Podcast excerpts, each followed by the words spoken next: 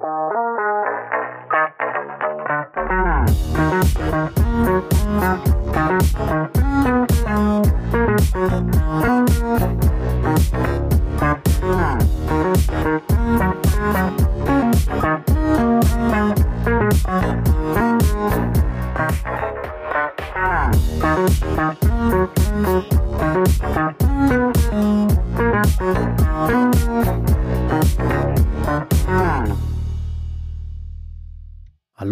herzlich willkommen zu Folge 105 der Apfelnerds. Hallo zusammen. Guten Abend. Tada. Ja, eine neue Woche, da sind wir wieder. Ja, eine Woche, ein neues Glück wieder. Ja, ja. Du, du, hast, du sagst das immer so schön sonst. Ein, eine Woche, ein neues, was sagst du da sonst? Eine, eine neue Woche, eine neue Folge? nee, das war irgendwas anderes, aber egal. Ähm, ja, äh, egal. Heute, heute mal einen Tag später als sonst. Genau, ja. Äh, selten, aber wir müssen auch ab und an mal terminlich schieben. Äh, ja. Genau genommen bin ich ja eigentlich froh, dass wir es in der letzten Zeit doch ziemlich konsistent hinbekommen haben, irgendwie immer so an einem Termin zu machen, weil das ja wenig Schieberei ist. Aber ist natürlich unpraktisch. Also irgendwann ist immer irgendwann mal was zu schieben und äh, deswegen gibt es auch immer wieder mal eine Woche, wo wir dann mal einen Tag später kommen oder so. Hm. Aber gut, das äh, ist nicht ganz zu vermeiden. Ähm, ja, ansonsten, was ist so los gewesen in der Welt? Ich hatte so keine Zeit, rechts und links zu gucken diese Woche. Gab es irgendwas Neues? Ist noch was Schlimmeres passiert als, als Covid und Krieg? nicht. Nee, hoffentlich nicht. Also, also ich glaube, schlimmer nicht. Nein, schlimm. Schlimmer nicht wirklich. Das ne? muss man, das muss man auch erstmal übertreffen, deswegen äh, Mhm. Schlimm, schlimmer in jedem Fall nicht. Ah, ja, genau. Ähm, schlimmer, schlimmer, ich überlege dich gerade, ob ich irgendwie die Kurve zu bekomme zu unserem ersten Thema, da wir nichts zu besprechen haben. Äh, wir fangen einfach mal an, oder? Also, äh, natürlich hat es ein bisschen was äh, Themen gegeben, äh, wie so üblich momentan in der etwas lockerer laufenden Zeit vor der WWDC. Äh, gibt, gibt nicht viele Gerüchte momentan. Ne? Also äh, die Gerüchteküche ist relativ kalt geblieben diese Woche. Zwei Kleinigkeiten äh, haben wir drin, aber kommen wir später zu. Ähm, aber tatsächlich so, so, ein paar Kleinigkeiten hier von, von Apple herausgefallen sind. Und ähm, da können wir mal anfangen mit einer Klarstellung von, von Apple letzten Endes jetzt hier an der Stelle. Wir hatten letzte Woche ja schon darüber gesprochen, dass äh, Apple äh, Entwicklern mitgeteilt hatte, dass ihre Apps entfernt werden, äh, die länger nicht aktualisiert worden sind. Ja, wir erinnern uns, da, da hieß es, äh, die Entwickler haben 30 Tage Zeit und das hörte sich halt eben auch irgendwie alles ziemlich, ziemlich fix an. Ne? Also wir haben zumindest nicht über Optionen gesprochen, die jetzt Apple da irgendwie lassen würde im Sinne von, was kann man denn da jetzt machen? Und da haben sie jetzt nochmal tatsächlich eine, äh, äh, quasi jetzt hier so eine, die haben ja quasi diese Entwickler-Presseerklärungen, ne, die auf dem Entwicklerportal kommen. Und äh, da haben sie jetzt nochmal klargestellt, ähm, dass das Ganze nicht so fix ist, wie sie das äh, wie sie das vielleicht dargestellt haben initial. Also da haben sie tatsächlich zurückgerudert und sie haben die Sachen noch etwas entspannt. Ähm, Punkt eins, den sie hier ähm, angesprochen haben, ist, ähm, das wäre nicht final. Die, die Mail war etwas anders formuliert, aber sie sagen das dann hier zumindest nochmal, dass die genauso wie jede andere Entscheidung vom App Store Team auch äh, oder vom Review Team ja dann letzten Endes dann angefochten werden kann über den offiziellen Anfechtungsprozess und man hätte wohl relativ gute Chancen, das anzufechten, wenn es eine Begründung gibt, warum die App unaktualisiert weiter im Store stehen solle. Ähm, das würde aber auf Fallbasis entschieden. So, das hört sich jetzt deutlich entspannter an als das, was wir letzte Woche besprochen hatten, ne? denn das hörte sich halt eben so an wie friss oder stirb. Also entweder 30 Tage ein Update oder ihr, ihr seid weg. Ne? Aber die, genau. dieses Entfernen aus, aus dem App Store, das ist ja zum ersten Mal passiert oder passiert jetzt zum ersten Mal, oder? Oder war das in der Vergangenheit schon mal so? Ja, wir hatten ja letzte Woche schon, schon drüber gesprochen, dass das nicht ganz neu ist, aber sie machen jetzt wohl scheinbar diesen Rundumschlag, dieses Aufräumen, was sie damit halt eben logischerweise vorhaben, denn das haben sie in dem Artikel dann auch nochmal erklärt. Es geht ihnen natürlich darum, den Store aufzuräumen von Schrott und alten Sachen, die keiner mehr haben möchte. Und letzten Endes ist das also eigentlich eine gute Idee. Ne? Wie so oft ist es halt eben nur in Richtung Entwickler sehr schlecht kommuniziert gewesen, vor allen Dingen initial. Ja, wie immer. Ja, genau. Ne? Würden sie das so machen, wie das dann immer nach dem Zurückrudern formuliert ist, dann wäre das alles überhaupt kein Ding, wo wir uns drüber unterhalten müssten. Da würden wir einfach nur sagen, ja, okay. Ne? Wir gehen mal gerade durch die Liste durch. So, also Punkt 1, man kann es anfechten. Klar, im Prinzip ist das logisch, ne? aber das war halt eben in der Mail nicht erwähnt in der ersten, in der, äh, die, die besprochen wurde. Und das äh, ist halt eben dann immer noch mal eine Sache, die man vielleicht auch dabei schreiben könnte für die Entwickler. Ne? So, dann wird hier noch mal gesagt, dass das äh, gar nicht mal äh, explizit zwei Jahre sind, sondern dass sie drei Jahre machen also mir ist nicht ganz klar, ob sie in, in Zukunft oder ob das jetzt auch bei dieser Aktion schon gelaufen war, aber sie haben das jetzt festgelegt, dass sie nach drei Jahren das erst äh, ansteht, das Thema. Und äh, wir hatten ja letztes Mal schon gesagt, zwei Jahre ist eigentlich schon okayisch, drei Jahre ist definitiv äh, sehr großzügig, würde ich sagen. Das finde ja. ich auch, ja. Also wir hatten, wir hatten das ja letzte Mal schon, da hatte ich schon gesagt, ich habe das auch schon erlebt. Ähm, wie gesagt, ja, aber auch in der Tat mit einer relativ ungenutzten App dann und äh, wo das auch wirklich äh, jetzt kein, kein, kein Beinbruch war und ich das auch überhaupt nicht schlimm fand, sondern eher sogar nachvollziehen konnte, dass Apple gesagt hat, komm, du scheinst ja jetzt nicht mehr den Enthusiasmus zu haben und da ist auch schon lange nichts passiert. Die konnte auch keine äh, äh randlosen iPhones und sowas, ne? Und da haben sie halt irgendwann mhm. den Stecker gezogen, haben gesagt, pass auf, entweder du machst ein Update oder du lässt es halt. Und das fand ich vollkommen okay. Das, das finde ich auch legitim. Und ich verstehe ehrlich gesagt auch gar nicht, dass es noch Apps gibt, die keine randlosen iPhones unterstützen. Ja. Ähm, weil das hätte Apple schon längst dann aufräumen sollen. Ähm, weil ja, es gibt auch Leute, die die nicht haben, das ist mir schon bewusst. Aber wenn ich jetzt Geld für etwas ausgebe, und wir gehen jetzt mal davon aus, dass das Geld kosten nicht unbedingt umsonst ist, dann erwarte ich halt auch, dass das auf meinem Gerät vernünftig läuft und dass ich nicht, äh, dass derjenige nicht seit, keine Ahnung, wie lange gibt es jetzt die randlosen iPhones? Vier Jahre? Äh, knapp, ne? Hm. Ich glaube vier Jahre jetzt. Ähm, einfach keinen Bock mehr hatte, das zu aktualisieren und da keine Energie mehr reinzustecken. Ja, ich verstehe das, dass das vielleicht bei manchen Sachen nicht so schwer ist, ach, dass das bei manchen Sachen was schwerer ist, aber äh, trotzdem, äh, Sorry, mhm. muss halt äh, ähm, nicht sein, ne? Wenn, wenn es wenn es halt nicht mehr aktualisiert wird und dann ewig darum liegt. Ähm, das ist halt auch immer, finde ich, Ansichtssache zu sagen, die, äh, die App funktioniert noch genauso gut. Ne? Also die, die Frage ja. ist immer, wer mhm. misst das? Ne? Also äh, nur weil es noch läuft und weil es vielleicht noch geht, ohne ständig abzuschmieren oder sowas, heißt das ja immer, heißt das nicht, dass sie wirklich gut läuft. Ne? Mhm. Und wenn man dann, wie gesagt, nach drei Jahren, wir wissen alle, drei Jahre entwickelt sich unglaublich viel, äh, gerade äh, in, in, in der Informatik, äh, einfach nichts passiert, ja gut, dann bist du halt auch Welten dahinter. Ne? Also mhm. das ist halt nun mal so.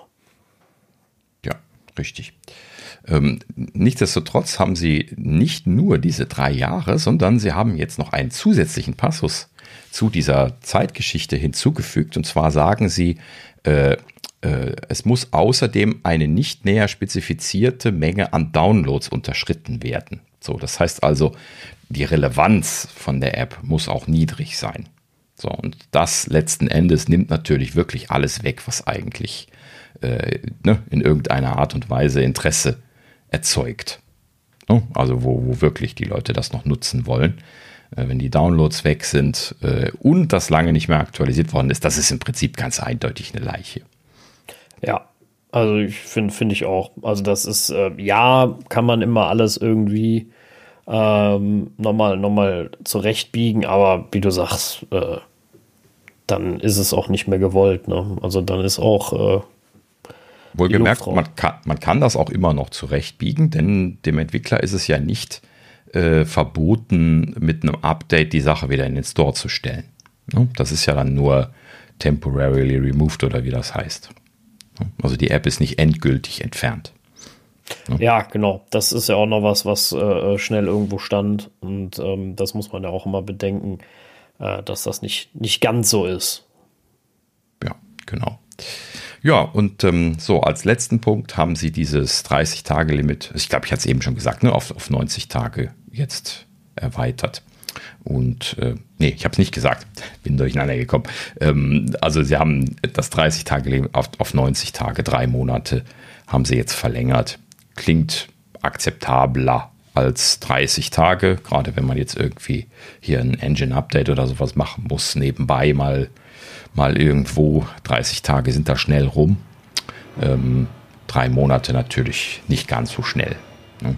Kann man ja. immer noch diskutieren, aber es ist großzügiger jetzt. Ja, also, ja, genau, kann man immer noch diskutieren, hast vollkommen recht, aber äh, man kann es auch tot diskutieren. Äh, also, ne, man, du, du, weißt, was ich meine. Also, man, man kann auch einfach, finde ich, zu viel verlangen. Ne? Also, Apple mhm. räumt da halt auf und ich finde es auch gar nicht schlecht. Äh, wie gesagt, ja, wenn da eine geliebte App jetzt dabei ist, aber ich finde, man muss auch irgendwo einen Punkt machen. Also wenn man jetzt, wenn man jetzt hingeht und sagt, ich habe mal 99 Cent für eine App bezahlt, ähm, und die ist halt jetzt nach vier Jahren dann raus aus dem Store, weil derjenige gesagt hat, warte ich nicht mehr, hat sich nicht gerechnet, habe ich keinen Bock mehr, ist auch völlig egal warum.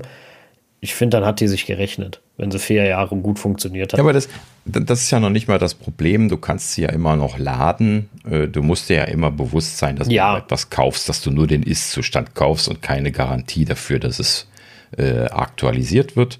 Deswegen haben ja viele von den großen Softwarepaketen, viele Anbieter mittlerweile auf ein Abosystem umgestellt. Das ist ja genau diese Realisation, dass letzten Endes Software lebendig sein muss und leben muss, mit den Betriebssystemen wachsen und Betriebssystem-Features bekommen können soll und so. Und ich liebe ja diese Apps, die unter Abos laufen und dementsprechend dann auch aktiv weiterentwickelt werden. Ähm, äh, ne, ich, ich, benutze die dann, die, die ich abonniert habe, benutze ich auch alle aktiv und freue mich dann immer drüber, wenn Updates kommen und das funktioniert halt eben dann auch. Ne?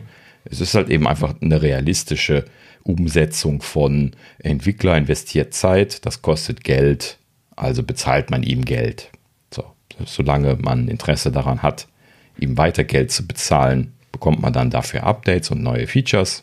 Und wenn man kein Interesse mehr hat, dann lässt man es halt eben bleiben. Ne? Wenn man dadurch nicht arm wird, ne? also ob jetzt hier äh, Adobe äh, ähm, und diese Geschichten, da spreche ich jetzt nicht drüber. Ne? Ich spreche jetzt hier von, von kleineren Software-Abos, die ähm, halt eben einfach für ein paar Euro dann irgendwie da eine App abonnieren, die dann halt eben Updates bekommen, so wie Tweetbot zum Beispiel, ne? eine meiner meistgenutzten Apps die ich halt eben im Abo laufen habe und wo ich auch die ganze Zeit weiß, hey, das geht an Paul und die anderen zwei, die das machen. Und das ist halt eben eine kleine Firma, die sich damit äh, über Wasser halten kann und die machen halt eben dafür ein geiles Produkt. Ich höre genau, aber du kriegst ja auch bei denen erstens regelmäßig was, du kriegst äh, Genau. Mhm. Du kriegst ein sehr, sehr gutes Produkt, ne? Also wirklich was, wo selbst ich als Softwareentwickler zufrieden bin und sage, Mensch, das ist eine geile App, ja. Die macht mhm, Spaß genau. zu benutzen. Die haben immer neuen Kram eingebaut und nicht irgendeinen Schrott da zusammengeschustert und sowas, sondern die machen das wirklich gut. Mhm. Und ja, dafür bezahle ich dann halt auch. Ne? Es gibt so viele andere Dinge, die viel Geld kosten, wo man echt nur noch Mist kriegt. Ne? Wir hatten letztes Jahr erst über Netflix gesprochen. Und ja, ja da bezahle ich die paar Mark dann natürlich äh, in dem Sinne gerne. Und ja, wie gesagt, wenn halt irgendwann mal Ende ist, ne, das ist dann immer so, dann ist halt auch mal Ende. Dann ist das halt eben so. Also ja. irgendwann ist es halt vorbei. Also mit, mit, mit der Wartung, ne? Wie gesagt, diese Idee, ich zahle 99 Cent und krieg mein Leben lang äh, die App aktualisiert, die rechnet sich halt nicht. Ne? Ja, höchstens für den, für den Nutzer, aber halt eben für den Entwickler nicht. Und deswegen muss er dann irgendwann einen Schlussstrich drunter ziehen. Das ja. ist halt eben so. Oder Stunts machen wie äh, große Updates, die dann äh, nur für neue Betriebssysteme oder sowas dann lauffähig gemacht sind, wo die dann auch wieder laut drüber schimpfen, diese Leute, die ihre unsagbaren 99 Cent in, investiert haben. Ja. Aber ja, das haben wir ja irgendwann schon mal besprochen. Das ist diese kostenlos Kultur. Ne? Das ja, hat halt ja, genau. eben auch Apple stark mitgeprägt, dass große Softwarepakete äh, komplett kostenlos äh, angeboten werden in, in großen Fällen, ähm, hat halt eben nicht unbedingt dazu geführt, dass die Leute gerne und viel für Software bezahlen. Leider, leider nicht, ja. Also das, äh, das stimmt. Ist halt, ähm, ja, ne? also wie gesagt, man muss sich im Grunde nur vorstellen, wie das mit, äh, wie das für einen selber ist. Ne? Ich meine, das soll als wenn euer Chef euch einmal bezahlt den ersten Monat und dann sagt, so, die restlichen 50 Jahre machst du ja. jetzt so. Ja, so das, das, das, funktioniert irgendwie nicht. Und dass das bei Software so ja, selbstverständlich gilt, so nach Motto, habe ich dafür bezahlt, verstehe ich immer nicht. Keine Ahnung. Ja. Aber ja, es kommt natürlich auch viel da, daher, ne? So vom Thema ist es eh irgendwie alles umsonst, ne? Also umsonst haben wir schon ganz oft gesagt, relativ, ne? Äh, in der kapitalistischen Gesellschaft. Also ist nicht relativ, umsonst gibt es nicht, Punkt. Und ja, ähm, ne? mhm. also WhatsApp ist auch nicht umsonst. Ne? Du zahlst nur nicht echtes Geld dafür, das alles. Ne? Aber umsonst ist es nicht. Ja, das, das ist halt eben das Problem, was äh, in der Zukunft auch mal angegangen werden muss, dass irgendwie an den Produkten dran stehen müsste, so, so wie so ein Nutrition-Label. Wie heißt das jetzt? Nutri-Score, ne? Ja. Sehe ich jetzt immer häufiger bei, auf den Produkten. Muss ich mal gucken, ob das überhaupt gut ist. Habe ich mir noch nicht weiter mit beschäftigt. Aber äh, ne, so, so in dieser Richtung müsste man eigentlich auch so, so ähnlich wie bei Datenschutz auch dann dran schreiben, hier das, äh, äh, das ist das äh, Finanzierungsmodell von dieser Firma.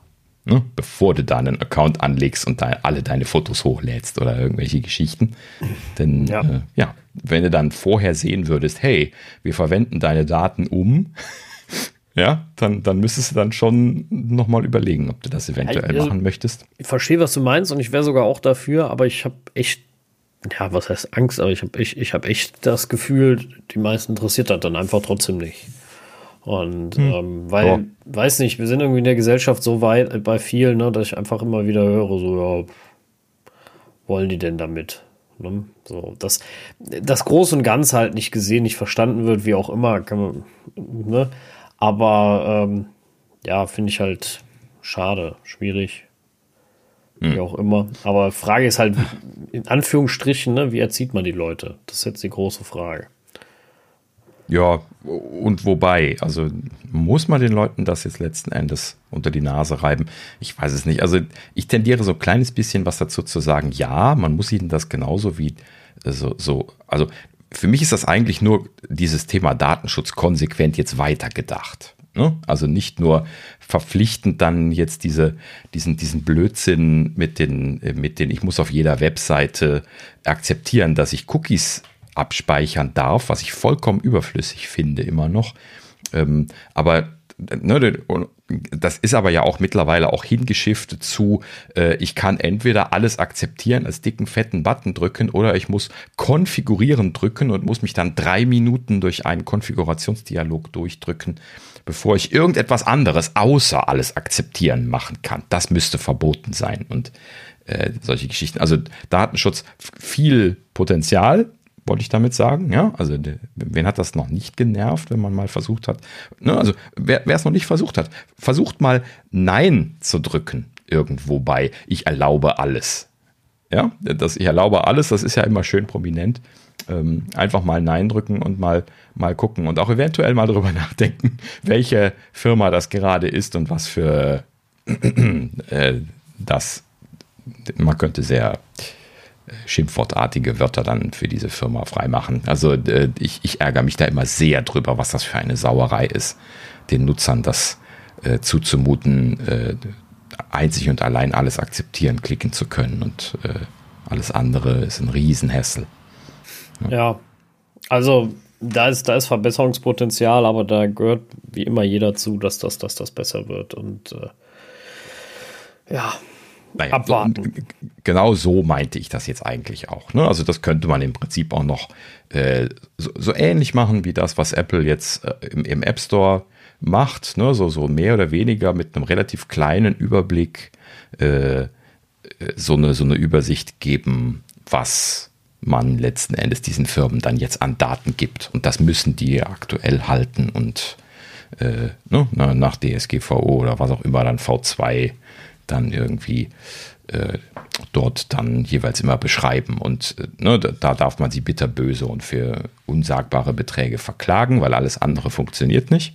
Und äh, dann äh, hättest du wahrscheinlich relativ schnell solche Sachen los, wie diese, dieses Schlupfohr, Nadelöhr wahrscheinlich, was die da jetzt, Schlupfloch, äh, was die da jetzt verwenden mit diesem alles akzeptieren, nicht alles akzeptieren Trick. Ne? Das, äh, und genau so muss man das letzten Endes auch bei diesen Sachen pushen.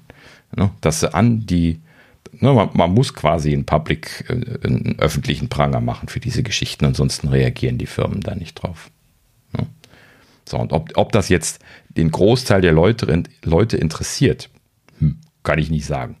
Ne? Aber die Leute, die es interessiert, ne? also ich würde ja zum Beispiel halt eben auch auf verschiedenen Webseiten gerne auch mal nicht einfach immer alles akzeptieren klicken. Aber mir bleibt ja gar keine andere Wahl, wenn ich gerade einfach nur mal schnell äh, irgendetwas überfliegen möchte oder so, dann will ich mich nicht in ein paar Minuten mit der Konfiguration des DSGVO-Systems äh, dann da äh, beschäftigen. Und da müsste es halt eben Browser-Settings oder irgendetwas geben, was, was man sinnvoll voreinstellen kann, wo letzten Endes mit klar wird, hey, ich will nicht überall immer Ja oder Nein sagen müssen oder möchte immerhin Nein sagen dürfen und solche Geschichten.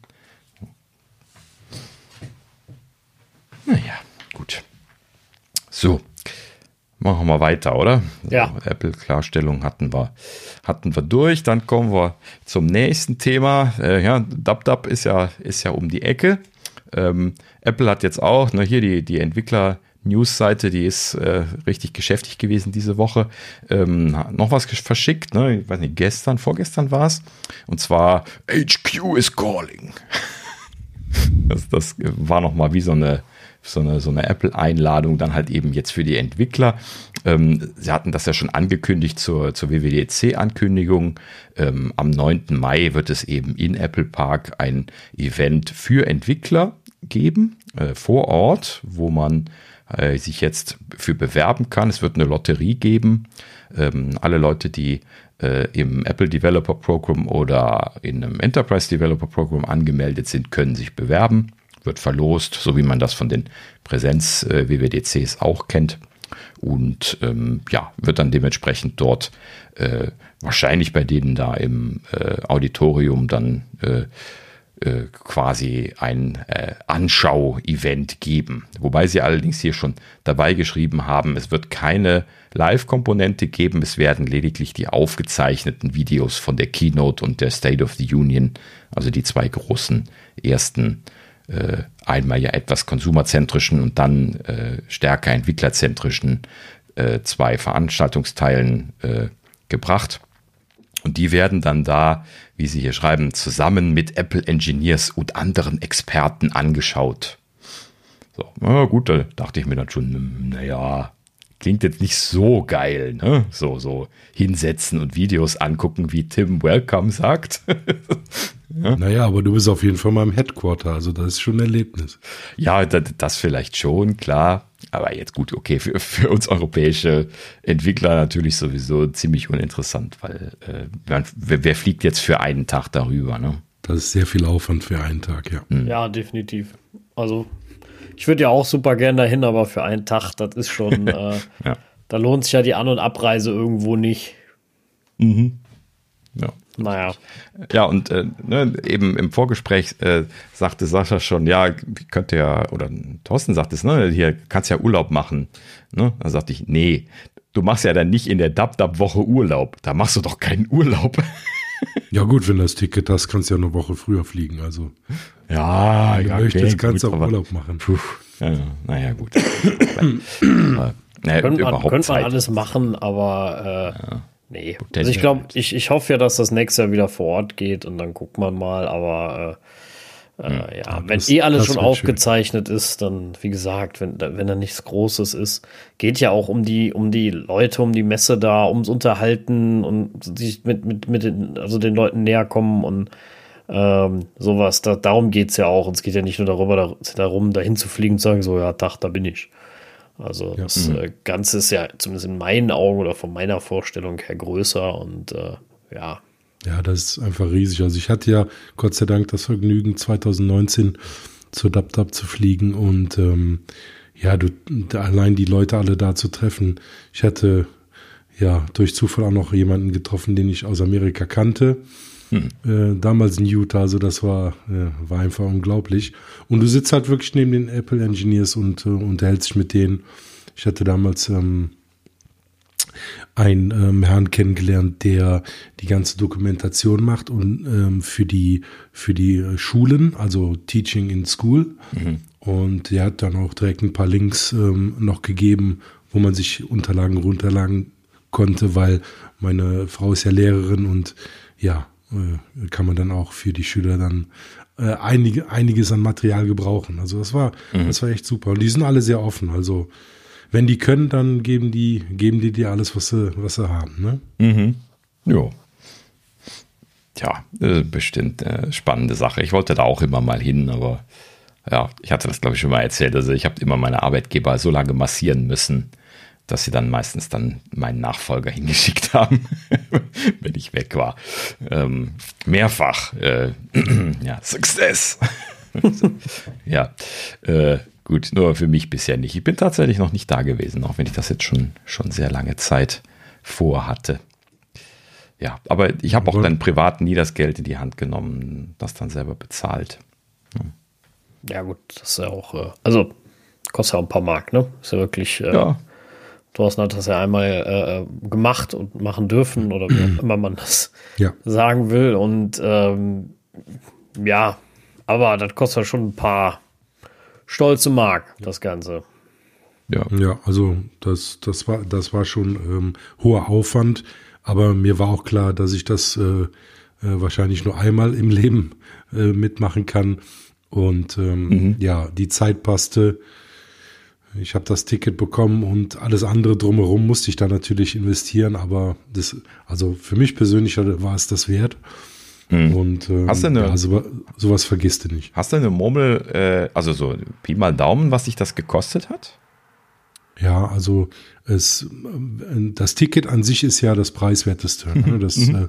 äh, äh, liegt ja so bei 1500 Dollar, äh, zumindest war das damals so. Mhm. Also roundabout ähm, 5.000 bis 7.000 Euro kannst du investieren, je nachdem, wie viel du vor Ort noch ausgibst. Mhm. Für eine Woche. Wahnsinn. Mhm. Das ist schon schon ordentlich. Ja. Ach ja, naja, gut.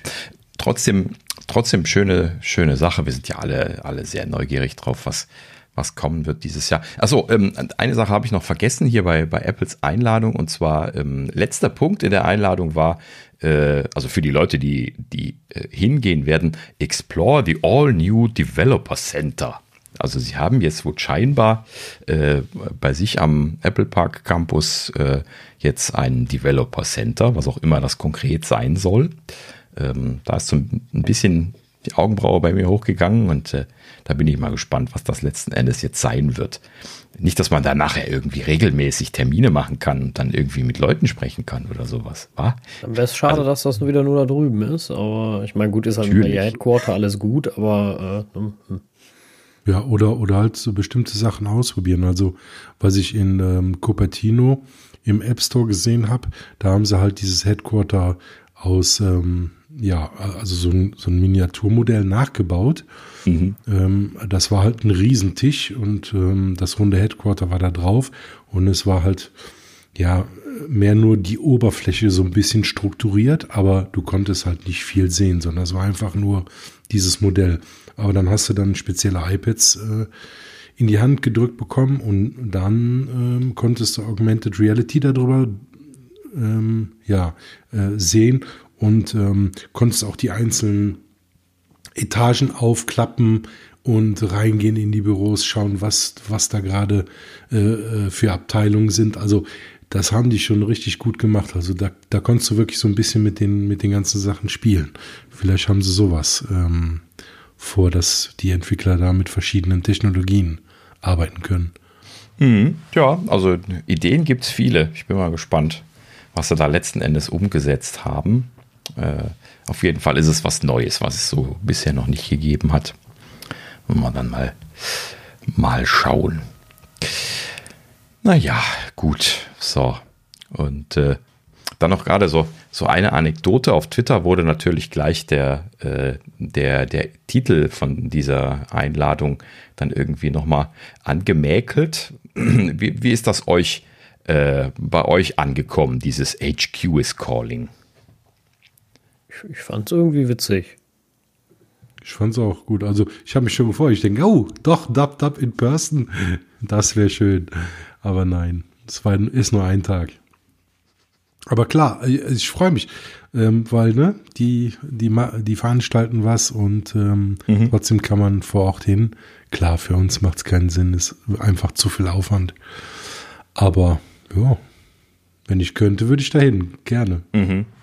Naja, also auf Twitter, ähm, ich gebe das jetzt nur so wieder, aber das kann man ja tatsächlich so interpretieren, wurde mit HQ is Calling dann irgendwie so ein bisschen was reininterpretiert, dass äh, Apple wohl der Meinung ist, dass alle Entwickler quasi Mitarbeiter sind, so in Anführungsstrichen, weil ja Headquarters quasi äh, ne, die, die Bosse oder sowas meint. Ne? So, und dann ja. irgendwie kann man das halt eben natürlich alles äh, auslegen, wie man möchte.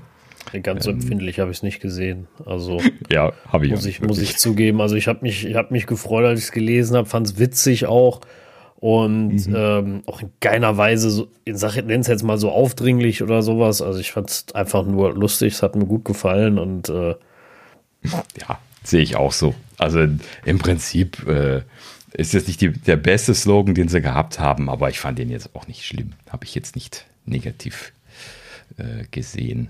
Aber naja, gut, äh, Apple ist halt eben mittlerweile auch in, gerade in diesen Developer-Themen, wie wir ja jetzt schon häufiger besprochen haben, äh, ziemlich kontrovers, weil sie sich halt eben so schizophren verhalten. Ne?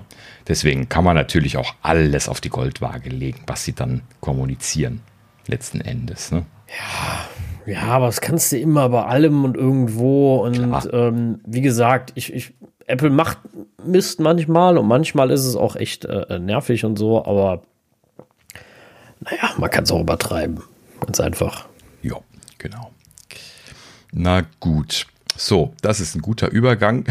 Was sie definitiv nicht übertrieben haben, ähm, das ist äh, das Thema Self-Repair. Ähm, das ist auch noch ein ziemlich kleines Pflänzchen. Aber tatsächlich, tada, wir hatten uns ja vor zwei Wochen oder drei Wochen waren es, glaube ich, ne, hatten wir uns noch gefragt, wo bleibt denn hier ähm, Ihr Self-Repair-Store und diese Geschichten. Ah, da ist er, ist quasi jetzt die Antwort gewesen. ja, denn diese Woche gab es dann jetzt äh, Neuigkeiten zu dem Thema. Und äh, ja, nachdem ich mir das angeschaut habe, wusste ich jetzt auch, äh, warum sie so lange ge gebraucht haben. Weil, meine Güte, haben die da einen Aufwand reingesteckt. Boah. also, also äh, ui, das, äh, also wir gehen jetzt mal, mal gerade mal einmal durch, dann äh, wird das so ein bisschen klar. So, also dieses Self-Repair-System besteht aus verschiedenen Komponenten. Wenn man da jetzt auf die äh, Seite hier äh, support.apple.com slash äh, self-service-repair geht, wir machen mal einen Link in die Show Notes, dann führen sie einen selbst durch den Prozess für den Self-Repair. Ja? So, das heißt also, ähm, sie erklären da nochmal, für wen das ist und was man da bekommen kann und so. Und dann gibt es halt eben hier jetzt Schritte. Letzten Endes sind das vier. Und ähm, das fängt damit an. Wir gehen einfach mal der Reihenfolge nach durch. Punkt 1. Ähm, starte mit einem, mit einer Anleitung. Repair Manual. Gibt es ja jetzt derzeit alles nur in Englisch. Und ähm, das heißt also, man fängt an mit einem äh, mit einer Anleitung und äh, diese Anleitungen, die liegen jetzt neu auf ähm, hier service. Äh, nee, support.apple.com im Prinzip, wo was bisher ja auch schon gab. Und ähm, es gibt dort jeweils ein Manual für diese Geräte, die jetzt unterstützt sind. Wie wir äh, wissen, sind das nicht, nicht wirklich viele. Ne? Also derzeit unterstützt sind nur die iPhones ab der 12er Generation ähm, und die neuen Apple Silicon Rechner, aber nur die, äh, ja doch, ich glaube, alle Apple Silicon Rechner sind da auch schon mit dabei. Genau. Ja, richtig. Genau, plus ein bisschen ähm, Hardware und so weiter. So, das heißt also, Ähm, für diese Geräte gibt es dann ein Repair Manual. Das ist dann mehrere hundert Seiten Dokumentation pro Gerät, wo dann die unterschiedlichen äh, äh, Reparaturmöglichkeiten drin erklärt sind. So, da ist also allgemeine Informationen drin und vor allen Dingen aber auch dann Prozesse und Schritte, wie man Tools und äh, alles, wo wir noch zu kommen werden, verwenden kann, um dann letzten Endes jetzt dann die Reparatur zu machen. So, das heißt also, Sie haben hier zehntausende Seiten Repair Manuals geschrieben. Ich weiß jetzt natürlich nicht, was es davon schon gab. Das ist schwer zu sagen. Ne?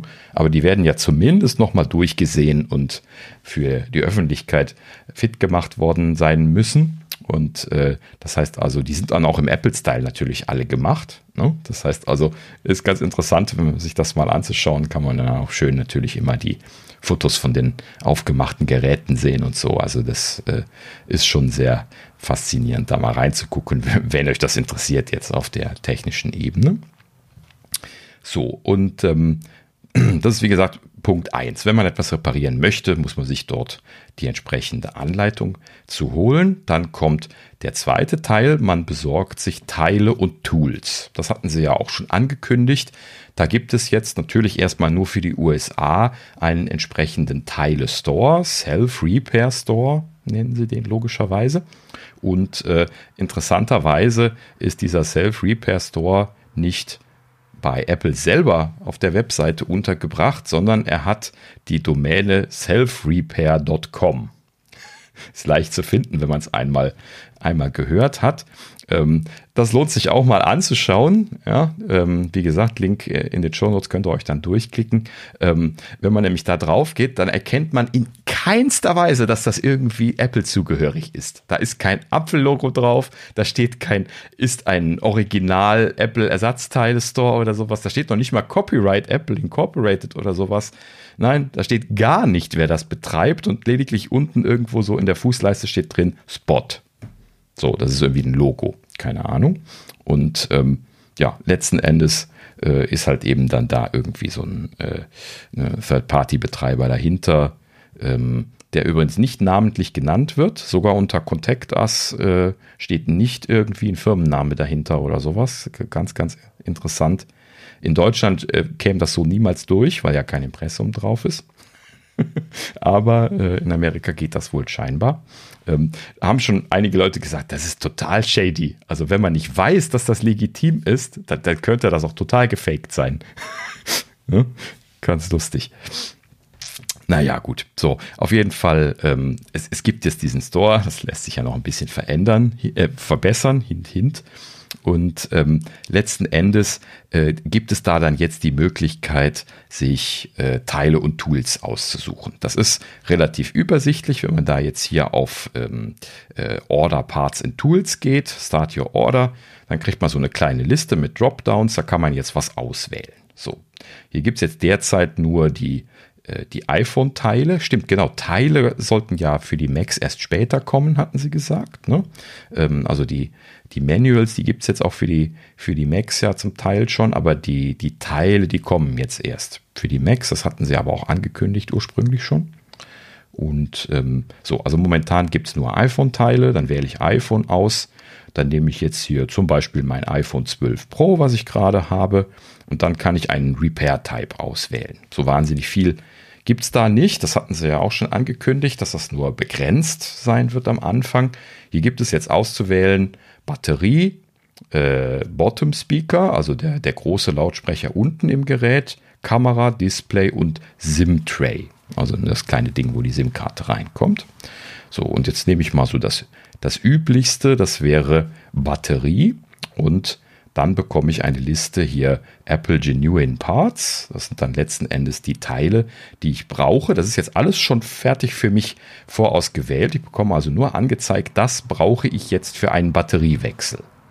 Ja, und da gibt es dann jetzt zwei Varianten. Einmal gibt es ein fertiges Paket, äh, iPhone 12 Pro Battery Bundle. Da ist dann alles drin, jedes Teil, was ich laut ihrer Meinung brauche.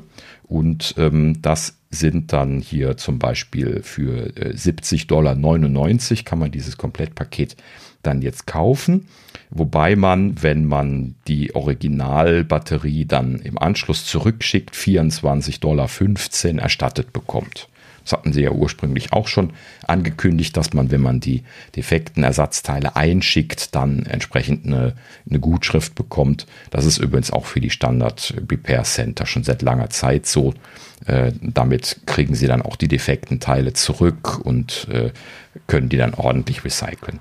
Und auch gucken, was eventuell kaputt ist. Das ist auch manchmal ganz interessant. So, also das wäre das Komplettpaket, aber man bekommt auch die einzelnen Teile hier angezeigt. Es gibt also zum Beispiel äh, ein Kit für Batterien und Schrauben für 69 Dollar, was ich einzeln bestellen kann. Da kann ich zum Beispiel hier ähm, den, den, den, das Klebeband für das Display, das muss ja ab, aufgemacht werden, kann ich hier für 1,80 äh, separat bestellen. Dann die zwei Schrauben, die von außen unten am, äh, am ähm, am Dock äh, rechts und links äh, reingeschraubt sind. Äh, die kann ich hier für 20 Cent äh, extra kaufen und äh, dann so ein allgemeines Schraubenkit für 2,98 Dollar. Und letzten Endes habe ich damit hier für die Batterien jetzt alles, was ich brauche. Ne? Also letzten soll heißen, man kann natürlich so ein Bundle bestellen. Man kann aber auch, wenn ich jetzt zum Beispiel nur den, den Aufkleber zum Zusammenkleben von Display und Gehäuse kaputt gemacht habe, dann kann ich den dann für 1,80 nochmal neu bestellen und dann äh, letzten Endes dann ähm, muss ich nicht das ganze Paket nochmal bestellen. Also das ist eigentlich gut gelöst, würde ich damit sagen. Was ich mir jetzt noch nicht angeschaut habe, ist die Versandkosten. Ähm, müsste man da nochmal noch mal separat drauf gucken. Logischerweise habe ich jetzt nicht versucht, was zu bestellen. Äh, spielt ja jetzt für uns sowieso keine Rolle. So, aber das ist ja jetzt nur der eine Teil, das sind ja die, die, die Parts, die, die Teile für die Reparatur. Und Apple ist aber nicht Apple und da haben sie mich jetzt tatsächlich doch etwas mit geflasht, weil das hatte ich nicht so erwartet, wie sie es jetzt ausgeführt haben. Das Thema Tools. Sie hatten ja das immer schon in einem Atemzug genannt, ne? Parts and Tools for Self-Service Repair. Und äh, ich hätte jetzt angenommen, dass sie äh, da halt eben irgendwie einfach nur eine Anleitung machen und sagen, ja, hier ähm, äh, eventuell könnt ihr bei uns mal Tools kaufen, die sind aber teuer, das machen dann nur die, die das professionell machen. Äh, und äh, ne, die professionellen Leute, die wären schon froh, wenn sie Apples Original-Tools kaufen können. Ne? Jetzt mal erstmal noch von Prä-Veröffentlichung gesprochen. Und äh, in dem Sinne äh, ne, hätte ich jetzt also erwartet, dass sie einfach ihre Tools verkaufen und äh, damit dann die entsprechenden äh, Firmen dann sich dort diese Tools anschaffen können, wenn es sie interessiert. Aber sie haben das, also, also erstens, ja, haben sie gemacht, man kann die Tools jetzt kaufen.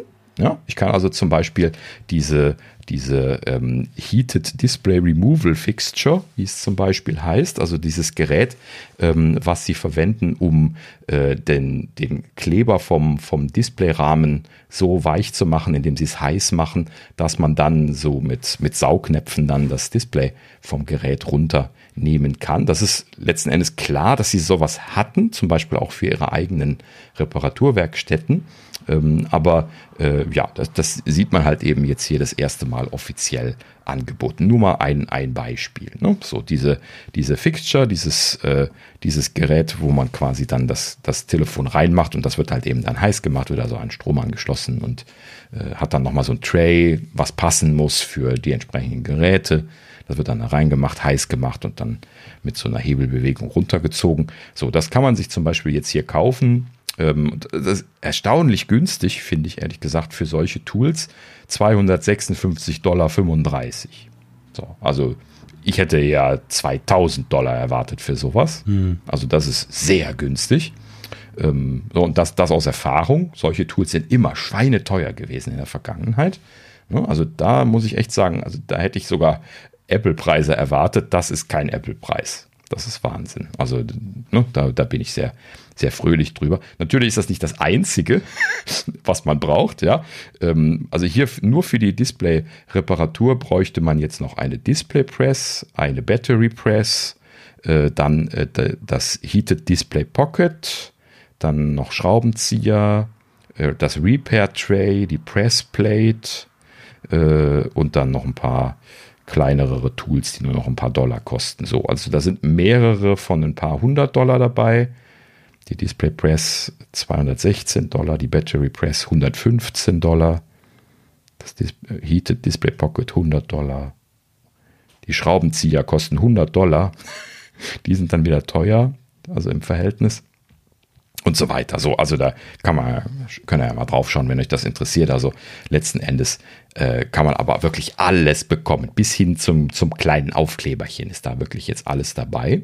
So, und das ist jetzt das, wo ich sagte, da hat Apple mich jetzt geflasht. Also erstens, dass man die Teile so bekommen kann und so günstig, also die Tools äh, so bekommen kann und so günstig bekommen kann, aber sie mieten das Ganze auch noch. Do.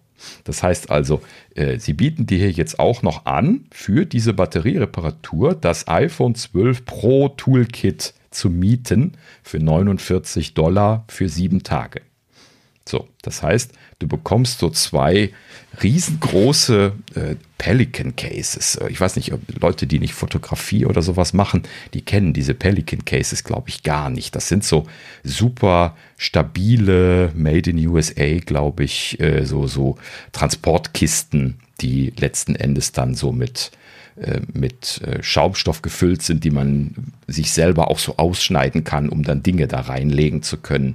Ne? Dann macht man einfach den Deckel zu und kann die dann transportieren, ohne dass die kaputt gehen.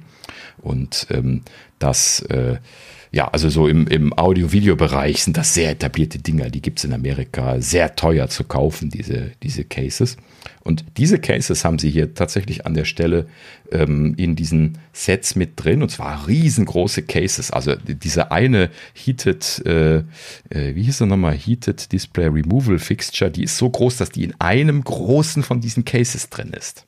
Ja, äh, können wir mal, mal verlinken. Da gab es auch so äh, ein, zwei Leute, ich glaube bei Apple Insider habe ich das gesehen, ähm, äh, wo sie das gezeigt haben, wo sie das direkt testweise mal bestellt hatten.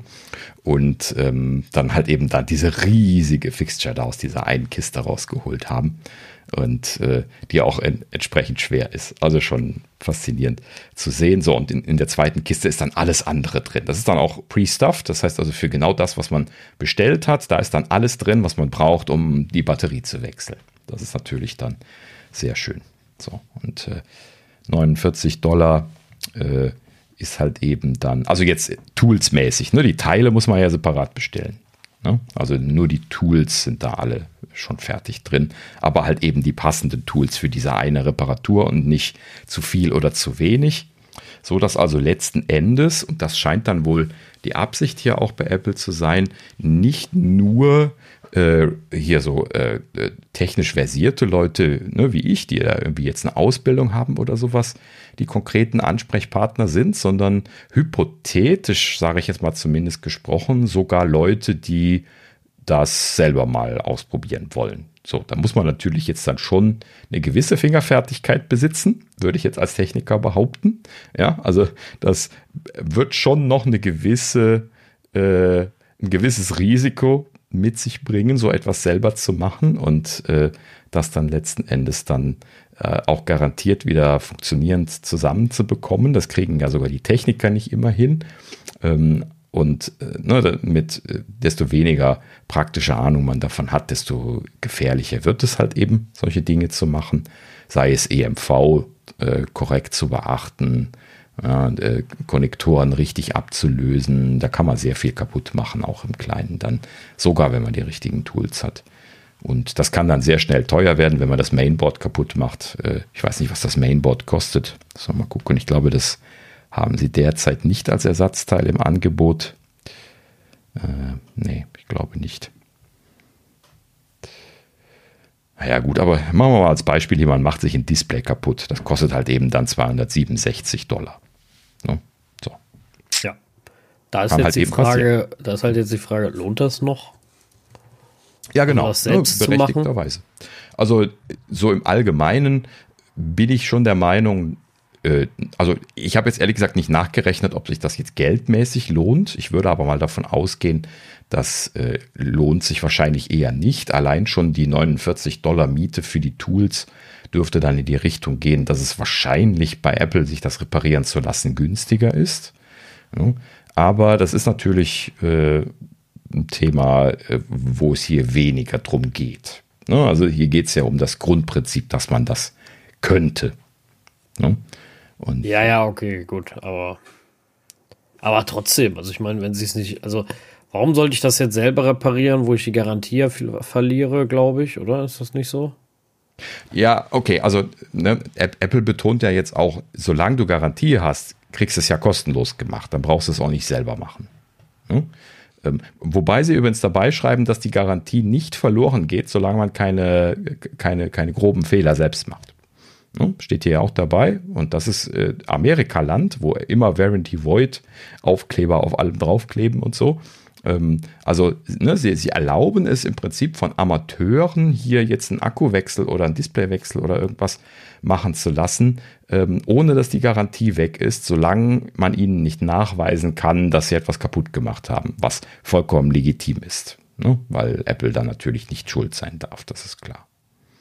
Ne? So. Also letzten Endes finde ich das vollkommen okay, besonders natürlich für die Geräte, die aus der Garantie raus sind, wo Apple dann jetzt irgendwie kostenpflichtig das reparieren wollen würde und dann letzten Endes halt eben einfach andere Optionen zur Verfügung stehen. Ich kann an der Stelle nur noch mal sagen, das ist jetzt eine Option, dass Sie da jetzt daran denken, dass die Leute sich das selber machen können. Ich bin mehr der Meinung, dass sich das etablieren wird, dass halt eben hier der kleine Handy-Repair-Shop an der Ecke einfach in Zukunft mit ähm, Original-Apple-Ersatzteilen und Tools arbeitet, was halt eben ein deutlich besseres Ergebnis produziert, als das ähm, mit den Nachbaudingern der Fall ist. So, denn letzten Endes, und den letzten Punkt habe ich nämlich noch nicht erwähnt gehabt, es gibt jetzt auch die Konfigurationssoftware, die man braucht, um zum Beispiel das Mating zwischen äh, Elementen, die Krypto verwenden oder sowas machen zu können, machen kann. Ja, wir hatten ja vor einiger Zeit da schon mal drüber gesprochen, dass das das ist, was halt eben bisher den Anbietern wie iFixit gefehlt hat, damit sie, wo sie immer so laut drüber gejammert haben, ne? dass halt eben, wenn man einen Displaywechsel gemacht hat, dann dieses äh, die, ähm, dass das iOS eben gesagt hat, hey, das ist nicht genuine Apple Parts, das akzeptiere ich nicht und dann hat das gar nicht funktioniert und äh, dieses, dieses Mating hat ihnen da gefehlt. Ne? Und äh, also klar, die werden immer noch auf Genuine Apple Parts gucken, das schreiben sie auch dabei, logisch. Sie wollen halt eben weiterhin nicht da sich darauf verlassen, dass andere Teile zuverlässig sind. Da kann man ja noch das so oder so sehen. Ähm, aber das war auch noch aus der Zeit, äh, wo man eben keine Original Apple Ersatzteile bekommen hat und vor allen Dingen die auch nicht für einen vernünftigen Preis bekommen hat. Also es sieht mir schon so aus, wenn ich mir hier so die Teilepreise angucke, dass die nicht brutal überzogen sind. Klar, so ein Display ist jetzt teuer, das wissen wir alle. Ne? Das, das hat Apple ja auch bei den Reparaturen bisher da immer schon äh, klar gemacht, dass die, dass die Displays äh, nicht günstig sind. Ähm, aber jetzt hier 267 Dollar für diese Display-Komponente ähm, zu sehen, das ist ja mehr als nur das Display. Ähm, ist letzten Endes nicht so vollkommen unrealistisch. Und alle anderen Sachen sind halt eben wirklich super günstig. Also wenn ich mir so hier die Aufkleber und diesen Kram für 1,80 Dollar und die Schrauben für 20 Cent anschaue, da ist äh, bestimmt Gewinn drauf, aber nicht viel. also das, äh, ja. Ja gut, das machen sie wahrscheinlich woanders, den Gewinn, aber ähm, ich meine jetzt mal um, um ähm, Gewinn mache ich mir jetzt bei Apple auch keine Sorgen. Frage ist halt, ja, ich kann mein iPhone reparieren außerhalb der, ähm, der Garantiezeit. Mhm. Ne? Äh, vor allem kann ich selbstständig, ne? also ich habe die, die, die Wahl, das selber zu tun und bin nicht gezwungen, äh, das jetzt bei Apple machen zu lassen. Ja, Frage oder ist, du gehst zum, zum kleinen Handy, äh, Handyladen um die Ecke und lässt es da machen. Die können das ja jetzt auch. Und ja, zwar okay. günstig. Ne? Ja, ja, ja, gut. Äh, Frage ist, sollen auch noch ältere Geräte kommen, was, den, was die Sachen angeht? Weil geht jetzt nur bis zum iPhone 12 zurück. Ich meine, das ist ja jetzt fast noch neu. Haben sie nicht weiter gesagt bisher? Habe ich auch keine Aussage zu gesehen, ob das rückwirkend noch passieren wird. ähm, aufgrund dessen, dass sie bei den Macs gesagt haben, ähm, ab Apple Silicon, glaube ich eher nein. Äh, ich vermute mal, dass alleine schon die Manuals und das Ganze, wenn sie das jetzt neu geschrieben haben, das ist natürlich alles nur eine Hypothese, ne, die, diese hunderte von Seiten, das muss ja irgendjemand machen. Das ist ja richtig Aufwand gewesen. Ja, ja, klar. So, und allgemein die Teile vorzuhalten und so weiter natürlich auch. Deswegen werden sie das wahrscheinlich eher als zukunftsgerichtet machen. Dann machen sie das jetzt in ihrem Prozess für neue Geräte, machen sie das jetzt einfach mit. Aber das wäre halt eben ein ziemlicher Kraftakt, das jetzt rückwirkend für viele Geräte noch zu unterstützen. Das kann ich zumindest nachvollziehen in gewisser Art und Weise, sagen wir mal. Okay. Gut. Ja, also so viel dazu. Ähm, letzten Endes haben wir damit jetzt dann den Prozess auch schon durchgemacht. Also man bestellt dann hier Teile und Tools, macht, macht dann diese Reparatur, schickt das natürlich zeitnah zurück. Ähm, auf der Kreditkarte wird übrigens eine, äh, ein Hold, äh, ne, also der, der Betrag wird blockiert, ohne es abzubuchen, für den Gesamtwert von diesem Toolkit gemacht, wenn man dieses Toolkit mietet für 49 Dollar. Ne? Und ähm, das bedeutet also, die Leute, die das testweise bestellt hatten, hatten, glaube ich, 1000, oh, ich weiß nicht mehr genau, 1300 oder 1700 Dollar Hold dann auf der Kreditkarte gehabt. Das wird man also jetzt nicht so irgendwie fünf parallel bestellen wollen. Ja, es sei denn, man hat ein enormes Volumen auf seiner Kreditkarte, ähm, wo man mit arbeiten kann. Ähm, ja, aber dem muss man sich bewusst sein.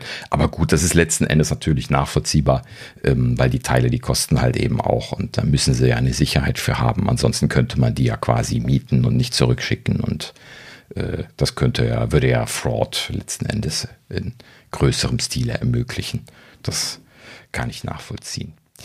Ja, gut. So, also ähm, System Configuration heißt übrigens das Tool, was ich eben erwähnt hatte, was hier die, äh, dieses Mating dann macht und übrigens dann auch letzten Endes dann die äh, zum Beispiel das, äh, die Konfigurationsdaten für das, äh, für das Display dann äh, in, äh, die, in die Hardware reinschreibt. Da gibt es ja dann entsprechende Möglichkeiten, das dort dann im Display abzuspeichern, sodass das System da rankommt und diese Geschichten. Also das ist dann alles mit dabei was äh, da mit dazu zählt. Und äh, letzten Endes, ah nee, ich glaube, die sind vorkalibriert, aber es muss halt eben irgendwie reingeschrieben werden. Also man braucht, da ist jetzt nicht so ein Kalibriertool mit dabei. Wir sind ja bei, ich wähle mal gerade Display aus, das hatte ich aber eben schon getan. Genau, nee, da ist nicht so ein Kalibriertool dabei. Aber wie machen sie das dann? Nee, die, scheinen äh, factory calibrated zu sein, die Displays. Die, die Komponenten sind ja schon fertig. Also die, die kommen dann vorkalibriert. Das haben sie in den Apple Stores anders gemacht, deswegen habe ich auch gerade nochmal nachgeguckt, aber hier ist kein Kalibrierungs, keine Kalibrierungshardware dabei. Hm. Ja, aber die wäre auch sehr teuer. Das, das habe ich mal gehört, dass die äh, sehr, sehr teuer sind, diese Dinger, die sie da an die Läden, an ihre eigenen Läden verteilt haben. Ähm, vielleicht haben sie sich das einfach gespart und den Prozess umgestellt oder sowas. Ja, gut. Aber letzten Endes äh, kann man das jetzt vollständig machen. So, also man, man repariert das, man benutzt System Configuration, um dann das entsprechende Setup zu machen und dann äh, schickt man halt eben dann die äh, kaputten Teile und die, die Tools, wenn man sie gemietet hat, schickt man zurück und dann hat man hier den Prozess abgeschlossen. Genau.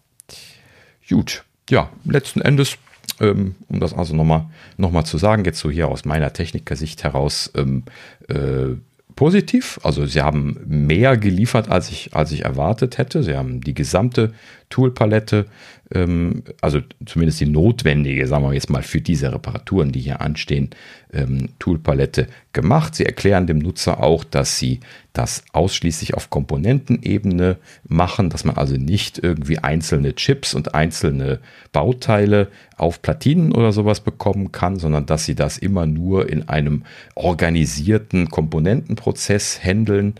Ähm, das ist aber auch schon seit Ende der 90er im, im Technikbereich so ziemlich typisch gewesen, dass man also von den Herstellern immer nur Komponenten bekommen hat im Tausch gegen gegen defekte Komponenten hat man die dann relativ günstig bekommen und dann äh, machen die halt eben dann irgendwo an einer Stelle zentral dann diese Reparaturarbeiten. Das ist wesentlich günstiger als andersrum. Ist halt eben dann nur ein bisschen logistischer Aufwand, das hin und her zu schicken. Ähm, kann man so oder so sehen. Hier so bezüglich CO2-Footprint und so müsste man da auch nochmal drüber nachdenken, aber das ist dann nochmal ein anderes Thema. Ist aber gang und gäbe im, im Reparaturbereich, dass man äh, Komponenten getauscht hat in der Vergangenheit. Ja, in dem Sinne ähm, finde ich wunderbar gemacht. Ähm, äh, und dann halt eben dann jetzt noch diese Möglichkeit, dass man das auch selber machen kann. Ähm, äh, finde ich toll, dass sie das äh, dann jetzt auch noch äh, gemacht haben. Äh, gibt einem natürlich, äh, wenn man da einfach interessierter, ein bisschen was technisch versierter Nutzer ist, die Möglichkeit, das einfach zu sagen, ja komm, probiere ich mal aus. Ne? Miete ich mir für 50 Dollar da so ein äh, so einen Kasten und äh, mach das mal selber. Ich glaube, das ist dann eher schon so ein bisschen was die, die Experience, äh, wenn einen das interessiert, als, äh, als irgendwie jetzt eine Kostendiskussion oder so. Ja, ja, gut. Das, äh, ich glaube, es geht auch viel um die, ja, ich sag mal, die Freiheit, ne? das machen zu können. Genau, ja. Das ist mhm. ja auch immer noch mal so ein Ding. Ne? Also wenn ich will, dann kann ich und das ist in Anführung, also nicht in Anführung, es ist mein Gerät und damit mache ich, was ich will, ne, so ungefähr. Richtig. Äh, ja, ne? Ist, wie gesagt, alles nicht äh, verkehrt, ne? So soll das, soll das um Gottes Willen nicht rüberkommen. Muss man halt genau. äh, abwägen, ähm, aufgrund seines, äh, seines Könnens und so. Und dann und es wird halt eben so sein, was ich eben schon mal sagte, ne? also es gibt die Handyläden an der Ecke, es gibt irgendwie hier Repair-Cafés, äh, äh, Repariercafés auf Deutsch, ne? ähm, die, die äh, zum Beispiel auch hier so oft von, von Vereinen betrieben sind oder so, wo man einfach hingeht, wenn man sowas reparieren möchte. Ähm, das sind dann so Sachen, da würde sich das jetzt anbieten, hier so für zwei, drei, 400 Dollar solche Tools dann einfach mal äh, zu, zu bestellen und die dann über Jahre in, in hunderten Reparaturen verwenden zu können. Ne? Letzten Endes, wenn die so bezahlbar sind wie das, was wir jetzt eben gesehen haben, das, das können ja sogar solche Vereine dann mal bestellen. Ne? Äh, vor allen Dingen diese Fixtures, die, die schmeißt du halt eben dann nicht weg. Das, das ist halt eben dann so, so eine Maschine, die, die wirklich äh, also sehr robust gebaut ist. Ihr könnt euch das ja mal anschauen. Also das sind halt eben so Industriegeräte, klar, das ist nicht Apple Design, aber die sehen schon durchdacht aus. Also das ist schon, man merkt, dass da äh, Engineers dahinter sind, die sich Gedanken gemacht haben. Zum Beispiel eben äh, damit, dass halt eben die Teile äh, so unterschiedlich sind, dass man jetzt die neuen Geräte damit auch benutzen kann. Ne? Oder unterschiedliche Geräte. Das heißt also, es gibt dann einmal dieses, dieses Gerät zum Entfernen des Displays und dann gibt es dann jeweils so Fixtures für die passenden Geräte. Dafür muss man dann jeweils die passende Fixture für das passende Gerät haben. Und damit kann man dann aber halt eben quasi dieses, äh, dieses Tool dann auch befähigen, ein neues Gerät, was jetzt erst im Anschluss äh, auf den Markt kommt, zu reparieren. Man muss dann einfach nur diese Fixture für das Gerät bekommen, wo dieses äh, dann genau reinpasst. Hm? So, und das äh, ist halt eben quasi für Wiederverwendbarkeit gebaut. Ne? Du schmeißt also nicht jedes Mal die Tools komplett weg, sondern du kaufst einfach nur die neue Fixture, was halt eben so ein Stück aus Kunststoff ist, was deutlich günstiger ist natürlich. Und dann äh, hast du dann die Möglichkeit, damit dann alle diese Geräte von dieser Serie dann, äh, von dieser Bauserie dann letzten Endes reparieren zu können. Gerade mal gucken, was diese Fixture gekostet, hat, gekostet hatte. Äh, Fixture, Fixture, Fixture. Repair Tray. Ah, 50 Dollar kostet dieses Kunststoffding. Genau. Ja. Aber da ist dann so dieser, äh, sind, so, sind schon so Suction Cups noch mit dran, also wo man dann das Display mit runter napfen kann. Ähm, ja, gut. Aber wie gesagt, so für also im Verhältnis zu dem großen äh, Gerät für 250 Dollar sind dann die 50 Dollar für dieses Trading dann teuer. Aber naja, okay, gut, da kann man jetzt drüber, drüber diskutieren. Ähm, aber ja, wie gesagt, ist, ist alles bezahlbar und äh, wird sich halt eben etablieren, dass diese Tools dann überall vorhanden sind. Äh, also ich freue mich da im Prinzip drauf, wenn das hier in Europa ähm, auch kommt.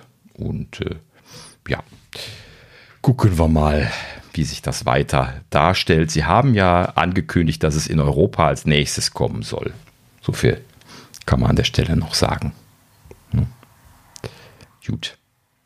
So, wer möchte jetzt was reparieren selber von euch? Hätte jemand Interesse daran, irgendwas mal zu reparieren?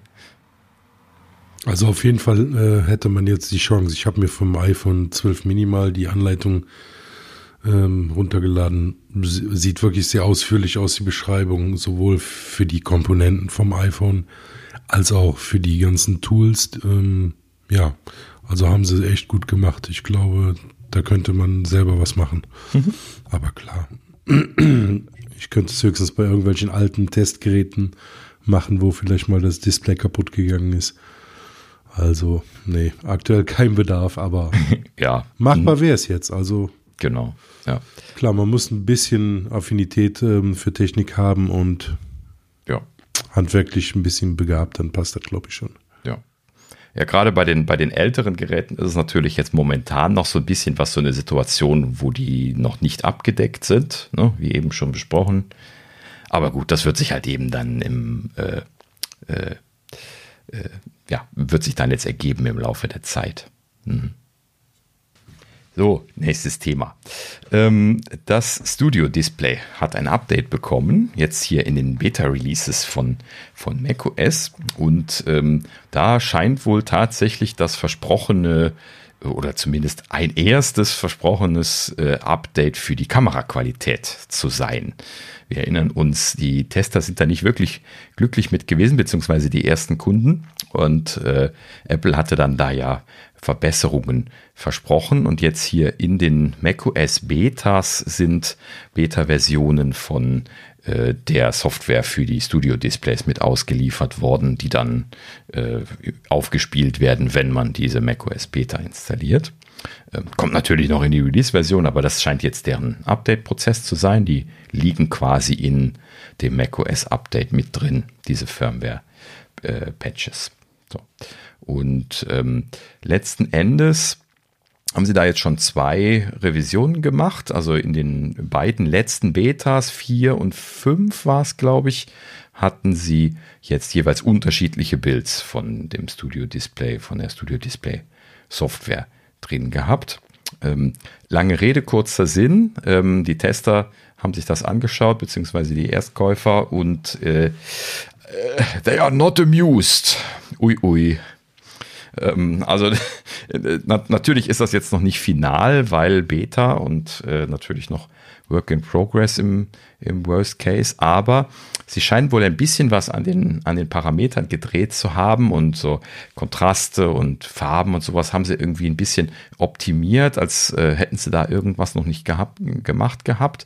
Aber im Großen und Ganzen hat das an der ähm, Grainigkeit, also der, ne, diesem, diesem Rauschigsein von dem Bild nicht viel geändert. Ja, ist ja nicht nur rauschig, das ist auch so farblos, also äh, nee, das haben sie ja gemacht. Also die, die Farben ja, aber es ist immer noch besser. Ah, ja, aber es ist immer noch viel schlechter als eine normale MacBook-Kamera. Wenn die Vergleiche gesehen, hast, ist es immer noch viel schlechter. Auch ah, jetzt. Ah, okay, gut. Auch jetzt noch. Also ich hatte da auf Twitter Bilder gesehen äh, zwischen Vor-Update, Nach-Update und dann ein aktuelles mhm. MacBook Pro keine Chance. Also das sieht einfach äh, immer noch echt äh, schlecht aus, muss ich leider sagen. Also wirklich grottenschlecht und ähm, das für so ein mhm. teures mhm. Display finde ich immer noch traurig. Ja, ich hatte, ich glaube, Daniel, die habe ich einen geschickten Artikel, einen schönen, ich glaube von 9 to 5 Mac, äh, war es äh, gelesen, wo dann auch ganz klar erklärt wird, warum das so ist mit der 120-Grad-Kamera und, ähm, und, und, und dass da halt sehr, dass das ja nur ein Ausschnitt ist von diesen, was sind es, 9, mhm. äh, 12 Megapixel, ne?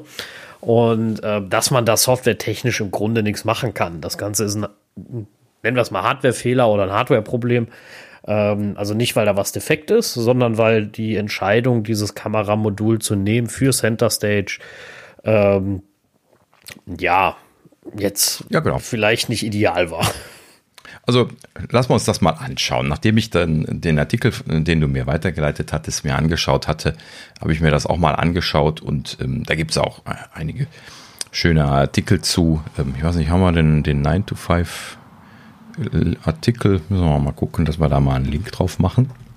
Ähm, äh, ja, so. Ähm, Äh, ja, gut, aber mal einmal kurz drauf eingegangen. Also diese, diese Center Stage Geschichte, das ist zwar von der Idee her natürlich jetzt für FaceTime äh, eine schöne Sache. Ja, ich habe das ja auch hier in dem, in dem Mac Mini drin und ähm, das ist schon nett, wenn das so hinterher zoomt und ähm, ähm, dich dann so ein bisschen was näher rangeholt in FaceTime zeigt. Aber FaceTime ist jetzt auch nicht unbedingt ein Präzedenzbeispiel für hohe Qualität von, von Kameraaufnahmen, gerade wenn man es dann übertragen bekommt. Ähm, und äh, dementsprechend kann man da also die Qualität der Kamera überhaupt nicht wirklich erkennen. Und ich glaube, sie haben sich mit diesen Center Stage Lösungen, haben sie sich ein Problem eingekauft. Und das ist das, was jetzt hier letzten Endes auch zutage tritt. Das wurde übrigens auch verglichen mit den äh, mit der Center Stage Optik, zum Beispiel eben von dem iPad Mini, was ich gerade erwähnte. Ähm, und dann halt eben äh, verglichen gegen Geräte mit Front-Facing Cameras, die nicht Center Stage unterstützen.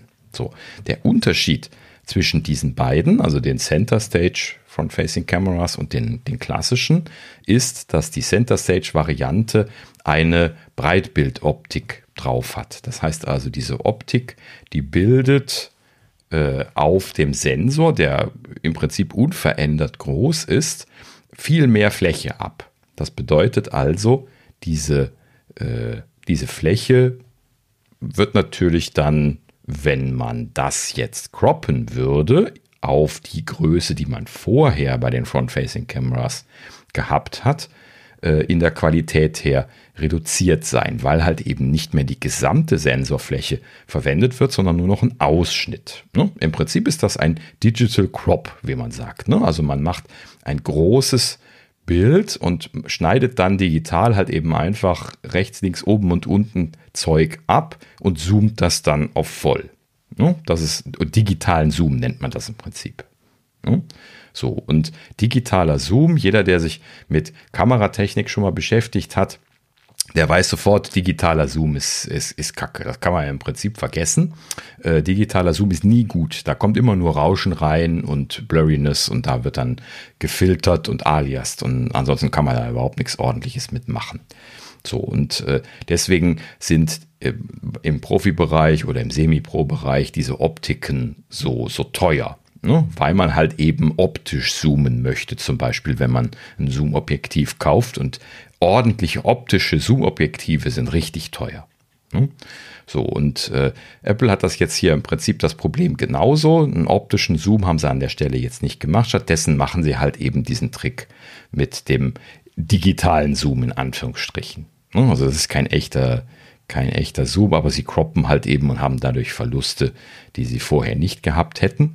Und äh, das bedeutet also, Center Stage ist optimal für FaceTime ja, wo sie sowieso eine sehr niedrige Datenrate verwenden und das so überhaupt nicht auffällt, dass das ein schlechtes Bild ist. Aber wenn man da jetzt ähm, das jetzt auf einem großen 27 Zoll Display anschaut, das sieht man ja auch bei den FaceTime-Übertragungen sehr gut, dass, wie, wie schlecht das ist auf solchen großen Displays. Und das sieht man halt eben jetzt hier bei diesem Display auch dann ganz besonders, ähm, dass das halt eben keine gute Qualität hat. Vor allen Dingen, wenn man das jetzt einfach nur aufnimmt für ein, ein Video zum Beispiel oder sowas. Ne? Was dann die Tester natürlich jetzt auch getan haben. Ja, also wie gesagt, du sagst es ja auf dem großen Monitor, äh, das äh, potenziert das ja, sag ich jetzt mal noch, ne? Also du siehst das genau. halt sehr, sehr krass auf so einem hochauflösenden äh, großen Monitor äh, sind halt die Fragmente ganz klar zu sehen. Das ist ja dann quasi noch mal reingezoomt. Äh, also mhm. Zoom im Zoom, weil du, äh, weil du ja schon nicht so viele Pixel da hast und das dann auf 4K bzw. 5K, ne? 5K? 4K, 5K, ne? Äh, hochziehst und äh, damit ist das Ganze super grüsselig am Ende. Äh, das fällt auf den kleineren iPads nicht ganz so krass vielleicht auf, aber da schon dann sehr extrem. Und ähm, ja, bei FaceTime ist die Übertragungsqualität sowieso so, naja, außer natürlich was 5G, dann ist sie besser. Wohl, äh, habe ich, hab ich mir sagen oh, lassen. Da fangen wir heute nicht aber, mit an. Nee, nee, das Thema machen wir heute nicht auf, aber äh, Ja, so, so, so ein bisschen, bisschen in die, in die Richtung halt, aber äh, ja, ich glaube, da haben sie, ja, haben sich ein bisschen ins Knie geschossen, weil äh, erstens frage ich mich halt auch, warum Center Stage auf so einem Monitor? Sitze ich wirklich so regelmäßig an meinem Schreibtisch mit mehreren Leuten vor diesem Bildschirm? Ne? Äh, weiß ich nicht, äh, ob das so der Fall ist. Und zweitens ist halt die Frage, hätte man bei einem so sauteuren Monitor nicht auch ein gutes Kameramodul wenigstens mal nehmen können, statt den Schrott wieder zu verwenden, den sie, also das Schrott, aber den Kram wieder zu verwenden, den sie in anderen Sachen genutzt haben, hätte man auch sagen können, Mensch, da haben wir Platz, da äh, bauen wir mal was ein. Ja, das ist ja genau das, worüber wir philosophiert hatten, als das Studio-Display angekündigt worden war. Ne? Also diesen gesamten Technikaufwand, den sie da treiben mit dem A13 und dem Front-Facing-Camera-Modul, was sie quasi so Drop-in einfach reinschmeißen konnten, was sie auch wirklich kaum Entwicklungsaufwand gekostet hat, das ist halt eben dann auch der Trade-off. Ne? Also sie müssen dann schon alles nehmen, als ne, die gesamte Chain von Hardware um dann halt eben letzten Endes auch diesen Effekt zu haben, dass sie das einfach reinschmeißen können. Und ähm, ja, ich weiß nicht, ob sie sich da eventuell nicht äh, das Falsche ausgesucht haben mit äh, dieser Center Stage Variante. Denn äh, ich weiß jetzt nicht, wie sie es dann praktisch äh, bei dem, äh, bei dem Studio Display machen, wie viel sie da reinzoomen und croppen. Ne, das bedeutet ja dann letzten Endes auch eventuell einen großen Unterschied bei den, den Qualitätsverlusten.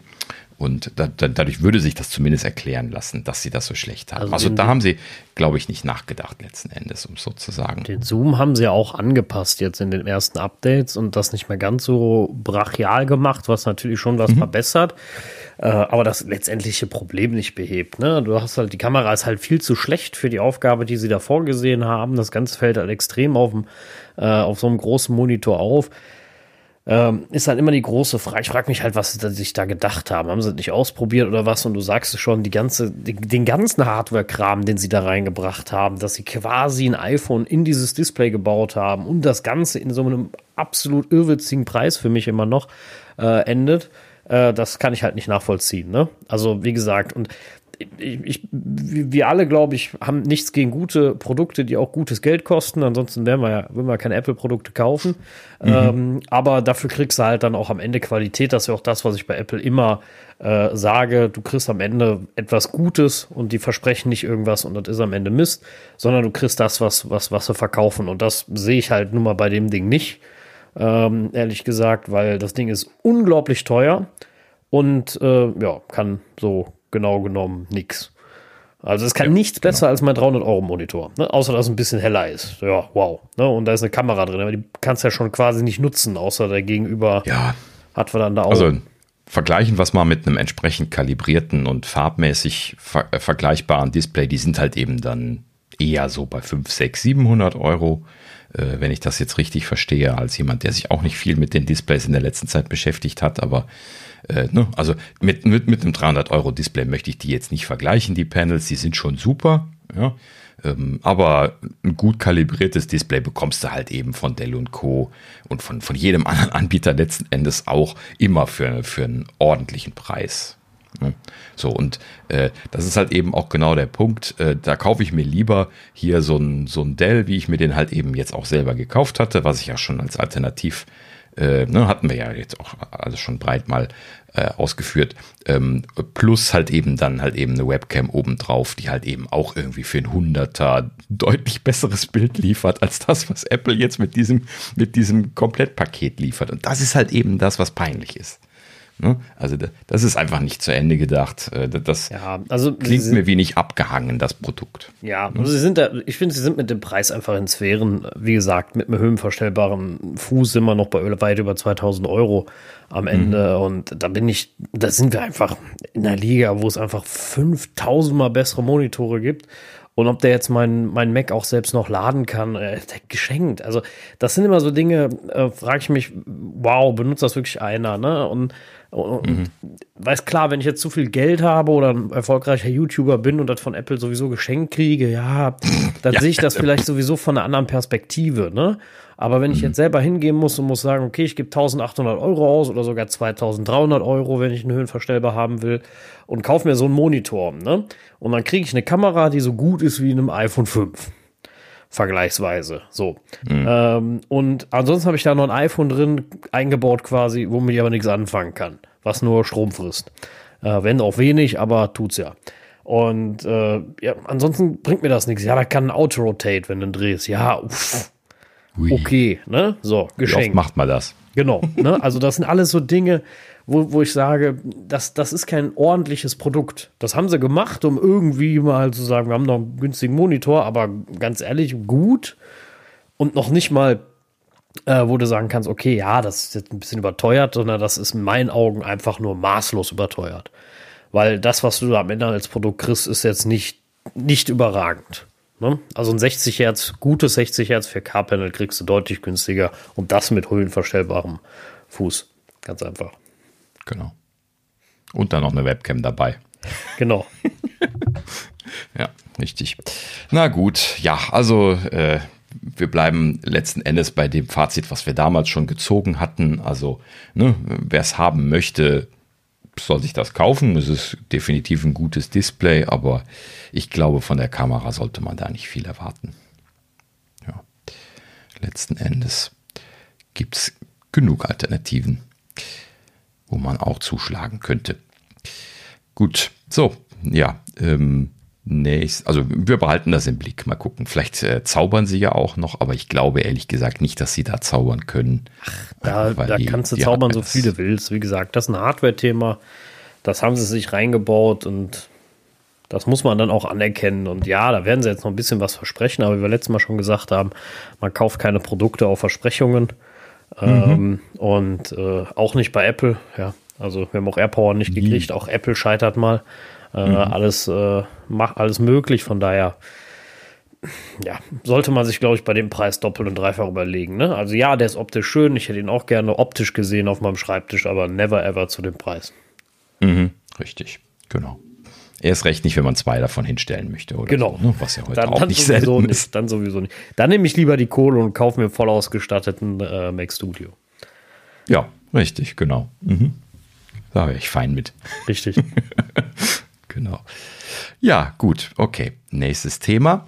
Ähm, hier, äh, The Irish Examiner hat äh, berichtet, Apple plant einen äh, Testcenter als Erweiterung für äh, ihre aktuellen Aktivitäten in Cork in, in Irland. Hui, da dachte ich Europa. Lange nicht über Europa gesprochen bei Apple. Und äh, in diesem Sinne dachte ich mal, okay, das, da sprechen wir mal ganz kurz drüber. Also, sie haben ja angekündigt, ähm, dass sie in der Nähe des Holy Hill Campus, das ist bestimmt wieder falsch ausgesprochen, Holly Hill oder Holly Hill? Holly Hill wahrscheinlich, ne? Doppel L ähm, also im, im Holly Hill Campus, das, das ist ja das, was man jetzt hier auf den, äh, bei, auf den Produkten und äh, Adressen immer sieht. Ne? Holly Hill äh, Cork, das äh, ist quasi das, die äh, europäische Dependenz von, von Apple und das steht auch immer so als Adresse auf den Produkten drauf. Und ähm, ja, letzten Endes äh, ist das ja das, wo sie jetzt schon seit langen Jahren, seitdem ich denken kann, also seitdem ich aktiver Apfelnerd gewesen bin, äh, sind sie da in, in Cork gewesen und haben diesen Campus gehabt und das haben sie ja sukzessive ausgebaut. Mittlerweile ist da sogar Softwareentwicklung im Bereich AI und ein paar andere Themen hatten sie irgendwie da in dieser Presseerklärung nochmal geschrieben. Ähm, was mir neu ist, aber letzten Endes eigentlich selbsterklärend, dass sie so ein bisschen was ausdiffundieren und überall äh, Dependenzen etablieren, um halt eben dann nicht alle Leute in Cupertino sitzen zu haben, was einfach logistisch quasi unmöglich ist auf Dauer. Ähm, so, lange Rede, kurzer Sinn. Also in, in, in Cork ist schon, schon viel passiert. Äh, unter anderem planen sie da ja auch noch ein großes Data Center, was allerdings äh, ja planungstechnisch ein bisschen schwieriger ist, weil sie da viele Eingaben gehabt haben. Ähm, was Umweltschützer angeht. Ähm, so, und jetzt hier diesen Testcenter, den etablieren sie wohl in einem äh, Hallenbereich, den sie sowieso jetzt schon haben. Den haben sie allerdings jetzt renoviert und ausgebaut und da wird jetzt dann äh, dieser Testcenter drin etabliert. Sie sagten hier in der Presseerklärung, dass äh, sie dort ähm, äh, erstens Tens of Millions of Dollars, das finde ich immer toll, toll nichts aussagend, investieren werden. Ähm, sie aber äh, hochtrabendes Testequipment installieren wollen. Also hier wird unter anderem Elektronenrastermikroskop erwähnt und CT-Scanner erwähnt. Also da werden sie dann auch schon in den Strukturbreiten von Computerchips und sowas dann äh, scannen und checken wollen können scheinbar. Und ähm, allgemein da wohl was sehr Breites aufbauen wollen. Sie schreiben auch, dass es allgemein um Produktverifikation und Produkttests geht. Also wahrscheinlich um Teile und Produkte letzten Endes selbst. Aber, und, ähm, äh, aber ich hm? meine, Apple, Apple kann ja Geld in die Hand nehmen, beziehungsweise macht es ja in der Regel auch, äh, mhm. um, um Sachen besser zu machen. Ne? Denken wir mal an die Übernahme von Infineon äh, bei Intel oder von mir aus von der Intel-Modem-Sparte, mhm. wie auch immer man sie nennen will, wo sie dann gesagt haben, wir stecken da mal noch eine Milliarde in den Ausbau an einem Campus in, in, in, in München. Sie haben ja nun mal mhm. das kleine, ich habe irgendwie letztens nochmal nachgeguckt, sie hatten ja irgendwie letztes Jahr ihr Bar, ihre Barreserven reduziert von 236 Milliarden Bar zu 200 knapp ähm, haben sie die reduziert. Jetzt haben sie wieder 260 nach der neuesten Quartalspressekonferenz. Ja, wunderbar. Ja, so schnell geht das. Also, ähm, mhm. die haben ja genug Geld rumliegen, das will ich eigentlich sagen. Und äh, ja. also bar. Ne? Man, bar. Muss, man muss mhm. immer da, da, darüber reden. Also 260 Milliarden, nicht Millionen, Milliarden Dollar Barreserven. Ja, also man, man sagt Barreserven, das sind liquide Mittel, ist das, glaube ich, der, der, korrekte Term für, äh, für Kaufleute. Ne? Also das genau. bedeutet genau. auch inter, äh, also schnell liquide Mittel. Genau, kurzfristig verfügbare ne? Mittel. Kurz, ne? Also genau, mal eben, äh, mhm. mal eben so, aber das, das, genau. das, sind in der Regel auch Sachen, die ein Unternehmen halt überhat in der Größe, ne? wo sie auch sagen mhm. können, also das heißt, die mal verlieren können, ne? aber das will ich jetzt nicht sagen, aber deswegen sage ich ja, also nur 50 Millionen oder was war das, Strafe da in Holland, wie hoch war sie am Ende? Äh, ja, ja, also 50, 50 Millionen, Millionen haben sie jetzt erstmal bezahlt. Ähm, genau. Ne? Also, da geht es übrigens immer noch weiter. Ja, ja. Aber, um das äh, zwischenzuschieben, haben wir gar nicht, haben wir gar nicht drin heute. Ähm, äh, geht jetzt weiter. Also die, die sind jetzt aktiv daran, da irgendwie neue Strafen zu kriegen. Das soll bald kommen, hieß es. Äh, ja, gut. Frage ist, ob man das für, für einen abgeschlossenen Rechtsfall noch, noch äh, äh, wirksam machen kann. Ne? Wenn normalerweise sollte sowas ja strafentechnisch ja. dann abgeschlossen sein. Also kann es ja nicht nochmal vor Gericht gehen, weil die sagen, wir haben ja die Strafen geändert. Äh, ja, nee, doch. Also das, das ist ja Beugegeld ähm, und das, das, Beugegeld ist dann erste Mal für diesen, äh, für dieses Volumen erlassen gewesen. Und jetzt können sie halt eben weiteres Beugegeld beantragen. Ja, gut. Das, also, das ist schon ein richtiger Prozess. Wie ich, wie, wie ich, wie ich nur meine, ne? Also, wenn du da ja. 50 äh, von 200 Milliarden oder 260 Milliarden 50 Millionen abziehst, das kriegst du auch nicht groß mit. Und ähm, das, ja, gut, das, deswegen meine ich, dass die, und es ist ja auch okay, ne? Also wenn, wenn so ein Unternehmen investiert, wie Apple das ja auch tut, äh, in, in äh, Research and Development, geben sie ja unglaublich viel Geld aus und wie wir sehen, zahlt sich das ja auch aus. Wir brauchen die Apple Silicons uns angucken, allgemein ihre letzten Jahre, äh, ihre ganzen Erfindungen und Chip-Technologien sind alle der Wahnsinn durchweg. Und mhm. ich bin mir auch sicher, die 5G-Sparte wird gut, ähm, wenn sie sie fertig ja, haben. Da bin Fall. ich von überzeugt, weil das kann Apple nun mal. Und München. genau, also von daher da ist schon viel zu erwarten. Und ja, wie gesagt, wenn es vernünftig eingesetzt wird, kann man ja auch immer mit leben. Und ich glaube, sie werden auch, auch da äh, irgendwas Vernünftiges ja. mitmachen. Ja, klar. Ich wollte es ja auch eigentlich nur mal gerade erwähnt haben, weil ähm, äh, Sie sagten hier noch, das wäre jetzt erst der dritte Testcenter weltweit. Ich nehme mal an, dass Sie dann in Cupertino einen haben und ähm, vielleicht in China oder sowas, weil da ja die meisten Teile von, von kommen oder herkommen. Ähm, letzten Endes äh, habe ich dementsprechend mich schon fast etwas gewundert, dass das jetzt erst der dritte ist. Ich hätte angenommen, dass sie mehr Testcenter haben. Vielleicht sind die auch groß, ich weiß es nicht. ne? Naja, gut. So. Aber äh, ich fand es erwähnenswert, mal über, über Irland zu sprechen, wo man sonst das ja doch eher selten tut. Und deswegen das nur gerade angeregt. Natürlich haben die das Geld. Äh, ne? Also wäre nicht, wenn Apple dann irgendwie mal 100 Millionen für ein bisschen was teure Geräte ausgeben. Klar. Ne? Also da, da zucken die nur mit den Schultern. Das können sie ja noch von der Steuer absetzen. Ja, klar, natürlich. Das, das volle Programm. ne? Ja, genau. Äh, apropos von, von der Steuer auf, absetzen. nee, das ist ein Scheißübergang zu, zum nächsten Thema. Aber ähm, ja, hier, äh, Sascha äh, ist wahrscheinlich jetzt äh, äh, ja, ich weiß gar nicht, wie, hast du es aufgenommen, dass Stream On untersagt wird? Das ist nämlich die News, über die ich sprechen möchte. ja, ich glaube, naja, gut, wir haben es aufgenommen, äh, ist halt jetzt untersagt, Punkt. Und äh, äh, war ja weder riesig dafür noch dagegen. Also ich, ich habe die Argumentation dagegen verstanden. Mhm. Ähm, durchaus und auch irgendwo gut gefunden. Äh, und ich habe auch nichts gegen den Entscheid in dem Sinne. Ähm,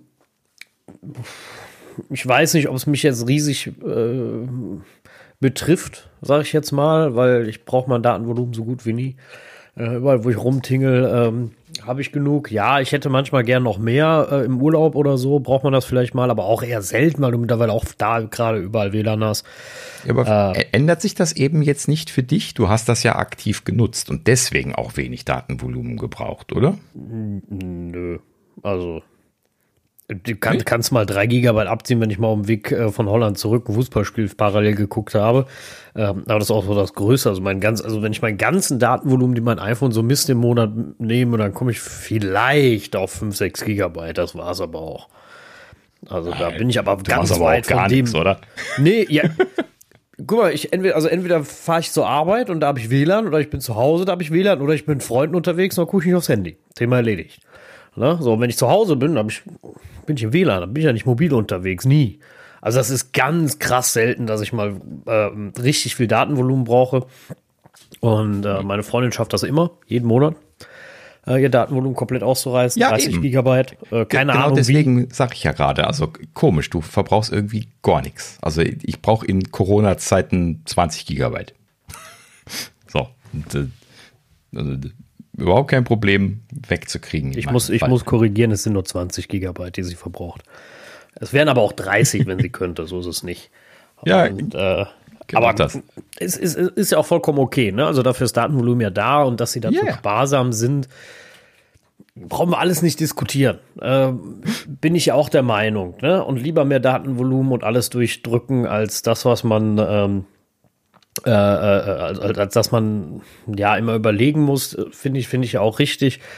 Äh, auf der anderen Seite, ja, wir hatten, wir hatten ja das Thema mit O2 auch schon oft genug, wenn die Datenrate überhaupt nicht reicht, um mein Datenvolumen quasi überhaupt theoretisch durchzukriegen, ist es auch eine Möglichkeit äh, äh der, der Drosselung, sage ich jetzt mal, wenn, wenn auch künstlich irgendwo, aber ähm, die Telekom hat natürlich auch Datenraten, wo du zwei Terabyte durch deinen Mobilfunkvertrag drücken kannst, wenn du willst. Ne? Das, ja, äh, das geht halt. Das, das habe ich ja auch schon häufiger mal, mal erklärt. Also das ist halt eben ne, also so mitten in der Stadt, wie, wie ihr ja, ist ja quasi in Anführungsstrichen immer noch mitten in der Stadt, wenn du das mit mir vergleichst, ähm, ist halt eben datenratentechnisch auch was ganz anderes als hier. Die Telekom hier ist auch nicht so gut. Ne? Ich hatte ja auch Vodafone getestet, nachdem ich Telekom mal getestet hatte hier, hier im Ahrtal und das ist letzten Endes alles keine gute Datenrate hier.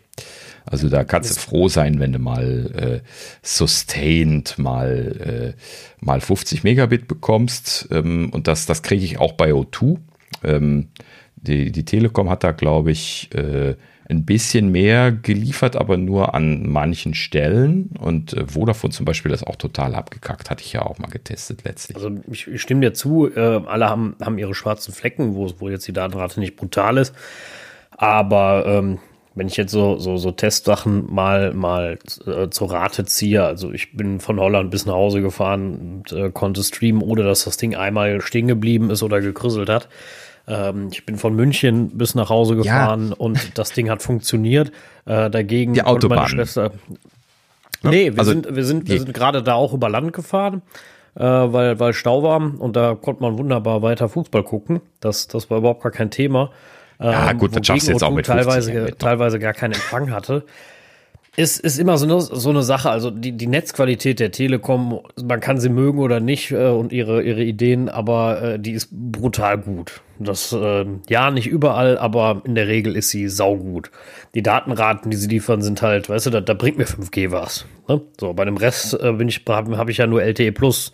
Ähm, das, da kriege ich dann auch das, was ich bezahle. Ob die Datenraten, also die Datenmenge, die ich habe, dann die passend ist, lassen wir dahingestellt. Aber ja, äh, gut. Hm, es ist, ist, immer so eine Sache. Ich brauche nicht für einen 5G-Vertrag bezahlen, wenn ich nur 200 Mbit habe. Denn das hm, ne, macht keinen Sinn. Also in meinen Augen. Wenn ich 5G habe, dann will ich halt auch Leistung darüber haben. Dass das auch bei der Telekom natürlich außerhalb der Stadt immer so, ne, mal so eine Sache ist. Aber ich kriege es, krieg es ja wenigstens in der Stadt. Bei anderen kriege ich es ja nicht mal in der Stadt, nicht mal da. Vernünftig. Das ja. ist dann Stimmt, okay. Ne? Und also wie gesagt, die, das ist so, als wenn ich, wenn ich, wenn ich bei Unity sage, so, ja, ja, ich habe ein Gigabit gebucht, kommen aber nur 100 an. Ja. Ne? So, das, äh, also, lass mich das gerade vielleicht nochmal andersrum ansetzen. Also im Allgemeinen, ja, hier die Statistiken habe ich die Tage irgendwo nochmal vorbeigeistern sehen. Deutschland ist das Land mit den schlechtesten Datendurchsatzraten im Durchschnitt äh, weltweit. Also von den etablierten Industriestaaten. Ja, also wir sprechen jetzt nicht irgendwie von äh, ne, Steppe in, äh, irgendwo in Zentralafrika oder sowas, sondern die, die etablierten äh, Technologieländer und Deutschland ist da weit abgeschlagen auf dem, auf dem letzten Platz gewesen. Und äh, das ist schon krass, weil äh, dass wir datendurchsatztechnisch so Entwicklungsland sind und übrigens auch kostenmäßig genau an derselben Stelle stehen, ähm, also umgekehrt, nämlich ganz oben die teuersten.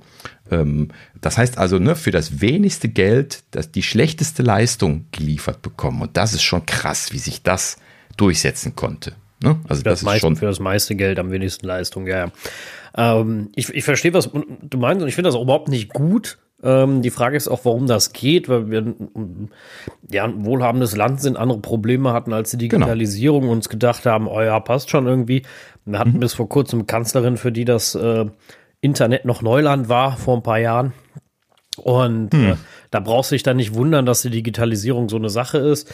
Ähm, man hätte Kupferausbau niemals subventionieren dürfen, ähm, sondern nur Glasfaser. Äh, das ist, aber wie gesagt, das Problem ist immer für, für, glaube ich, für viele Leute das zu begreifen, also auch Zukunft, also einfach mal zehn Jahre weiterzudenken und zu sagen, wo geht das Ganze hin? Wir sehen ja jetzt gerade Richtung, äh, wegen Corona, Homeoffice. Zehn Jahre. Ne? Du, du, Politik und zehn Jahre. Ja, so lange so, so, so lang ist ja die Amtszeit nicht ähm, in der genau. Regel. Genau. Aber ähm, wenn, wenn du halt einfach den Datendurchsatz dir mal anguckst und wie er stetig wächst und du brauchst ja nur drüber nachdenken, wir haben hochauflösendere Bilder bei Fotos, bei äh, Videos natürlich, die gestreamt werden. Wir versenden immer größere Bilder, mehr Bilder. Wir machen Videotelefonie, weil man sich nicht sehen konnte. Äh, man macht Shareplay mit der Musik, äh, etc. Also irre viel, was immer mehr übers Internet geht. Mhm. Und äh, wir wollen alle IoT, weißt du, Internet of Things, und wir finden das alle toll und der Kühlschrank soll mich anrufen, so ungefähr, wenn die Milch leer ist. Ne? Das äh, wollen wir alle haben. Und die Katze kriegt auch noch ein Telefon, wenn sie draußen unterwegs ist.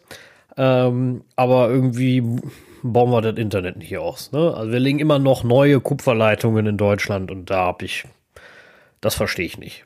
Das müsste mhm. mit 0 Cent subventioniert. Die müssten Strafe zahlen, weil sie noch Kupfer verlegen. Das wäre eigentlich richtig. Die Frage ist halt, wie geht man dem entgegen? Ne? Also es gibt ja dann schon kleinere Institutionen wie die Deutsche Glasfaser, die das dann übernimmt und sagt, okay, da wo die Telekom nicht ausbauen will, man will das halt. Äh, und das klappt ja bei denen, also zumindest hier in Kölner Gegend, sehr, sehr gut. Also die Deutsche Glasfaser baut da sehr, sehr fleißig aus und die Telekom ist stinkesauer, weil äh, ja, auf einmal gehen die die Leute flöten. Und ähm, genauso wie sie immer sickig sind, dass äh, mein Festnetzanschluss nicht da ist, aber sie können mir halt 6 Mbit liefern. Ja, was soll ich denn damit? Ja, so, und das noch für mehr Geld, als ich bei, bei Vodafone zahle für meinen Kabelanschluss, wo ich ein Gigabit kriege, ne? Und äh, das, das ist dann immer so ein Punkt, wo ich sage, kommt Leute, also, weißt du, anstatt dass man dann wenigstens mal die Initiative ergreift und sagt, pass auf, okay, können wir den nicht liefern, ne? Aber wir machen dir deinen Vertrag auf unbegrenztes Datenvolumen, du machst das Internet über uns, ne? Kriegst noch eine zweite Karte, kriegst einen 5G-Router, weil du 5G hier hast. Ist kein mhm. Problem, machen wir dir. Also ja, kannst du machen, kostet wahrscheinlich 200 Euro im Monat oder sowas. Ne? Kannst du nicht bezahlen. Und das sind dann halt immer so Dinge, wo ich, wo ich sage, da, da, da beißt sich, beißt sich die Katze in den Schwanz, ne? Irgendwo. Ja. ja. wir, wir, müssen, wir müssen ausbauen, dringend. Äh, ich weiß nicht, ob eine staatliche Unterstützung da, also Förderung im Sinne dem Sinne natürlich schon, äh, damit man gerade auch ländlichere Gebiete ausbaut, aber wir brauchen ja nicht mal aufs Land gucken. Also selbst hier mitten in der Stadt in Köln gibt es wahrscheinlich die wenigsten Ecken, die richtig Glasfaser haben. Ne, wo du sagst, ich hätte ja. gerne Gigabit. Ne? So. Ja, das, also ich, ich muss an der Stelle einfach mal gerade sagen, was ich die ganze Zeit im Kopf habe, und zwar politisches Versagen. Das ist und bleibt vollkommenes Versagen der Politik an der Stelle. Plus Klüngel und das Ganze, was dann noch dahinter gekommen ist. Aber das ist und bleibt eine Sache, die zentral gesteuert werden muss. Das muss entweder korrekt subventioniert werden und nicht nur die Telekom die Milliarden reingeblasen bekommt und das muss halt eben dann einfach korrekt gemacht werden mit einem Gesetz, mit äh, entsprechender Förderung oder was auch immer. Und dann funktioniert das auch. Oder man macht die Infrastruktur staatlich, was ja auch eine Möglichkeit ist, wie es ja bei bei Wasser zum Beispiel ja sehr erfolgreich praktiziert wird, ne? dass die Wasserbetriebe eigentlich immer in städtischer Hand sind, auch bis heute noch, und sich das als die bessere Lösung dargestellt hat.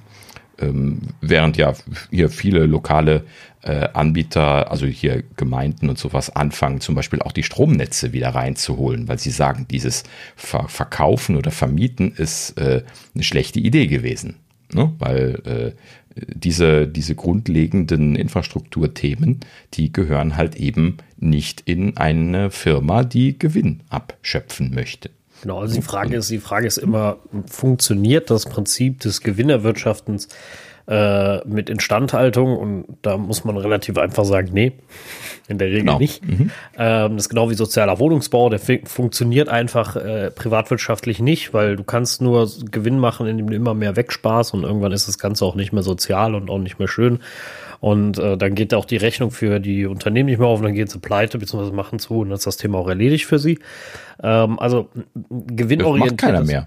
Ne? Also genau, weil, ne? weil, sie nicht genug Gewinn dran machen können. Genau, es lohnt sich nicht, ne? Äh, aber mhm. ähm, auch so, ein, so, eine, so, eine, so eine Instandhaltung von so einem Netz, die soll sich in dem Sinne nicht finanziell lohnen, sondern die ist halt infrastrukturtechnisch notwendig. Genau. Ähm, mhm. Und äh, wir sind nun mal Industrieland und wir haben äh, äh, äh ein saugutes Ingenieurswesen und es kann aber nicht sein, dass dann so ein Ingenieur seine, seine CAD-Datei nicht laden kann, weil er einfach kein ordentliches Internet hat.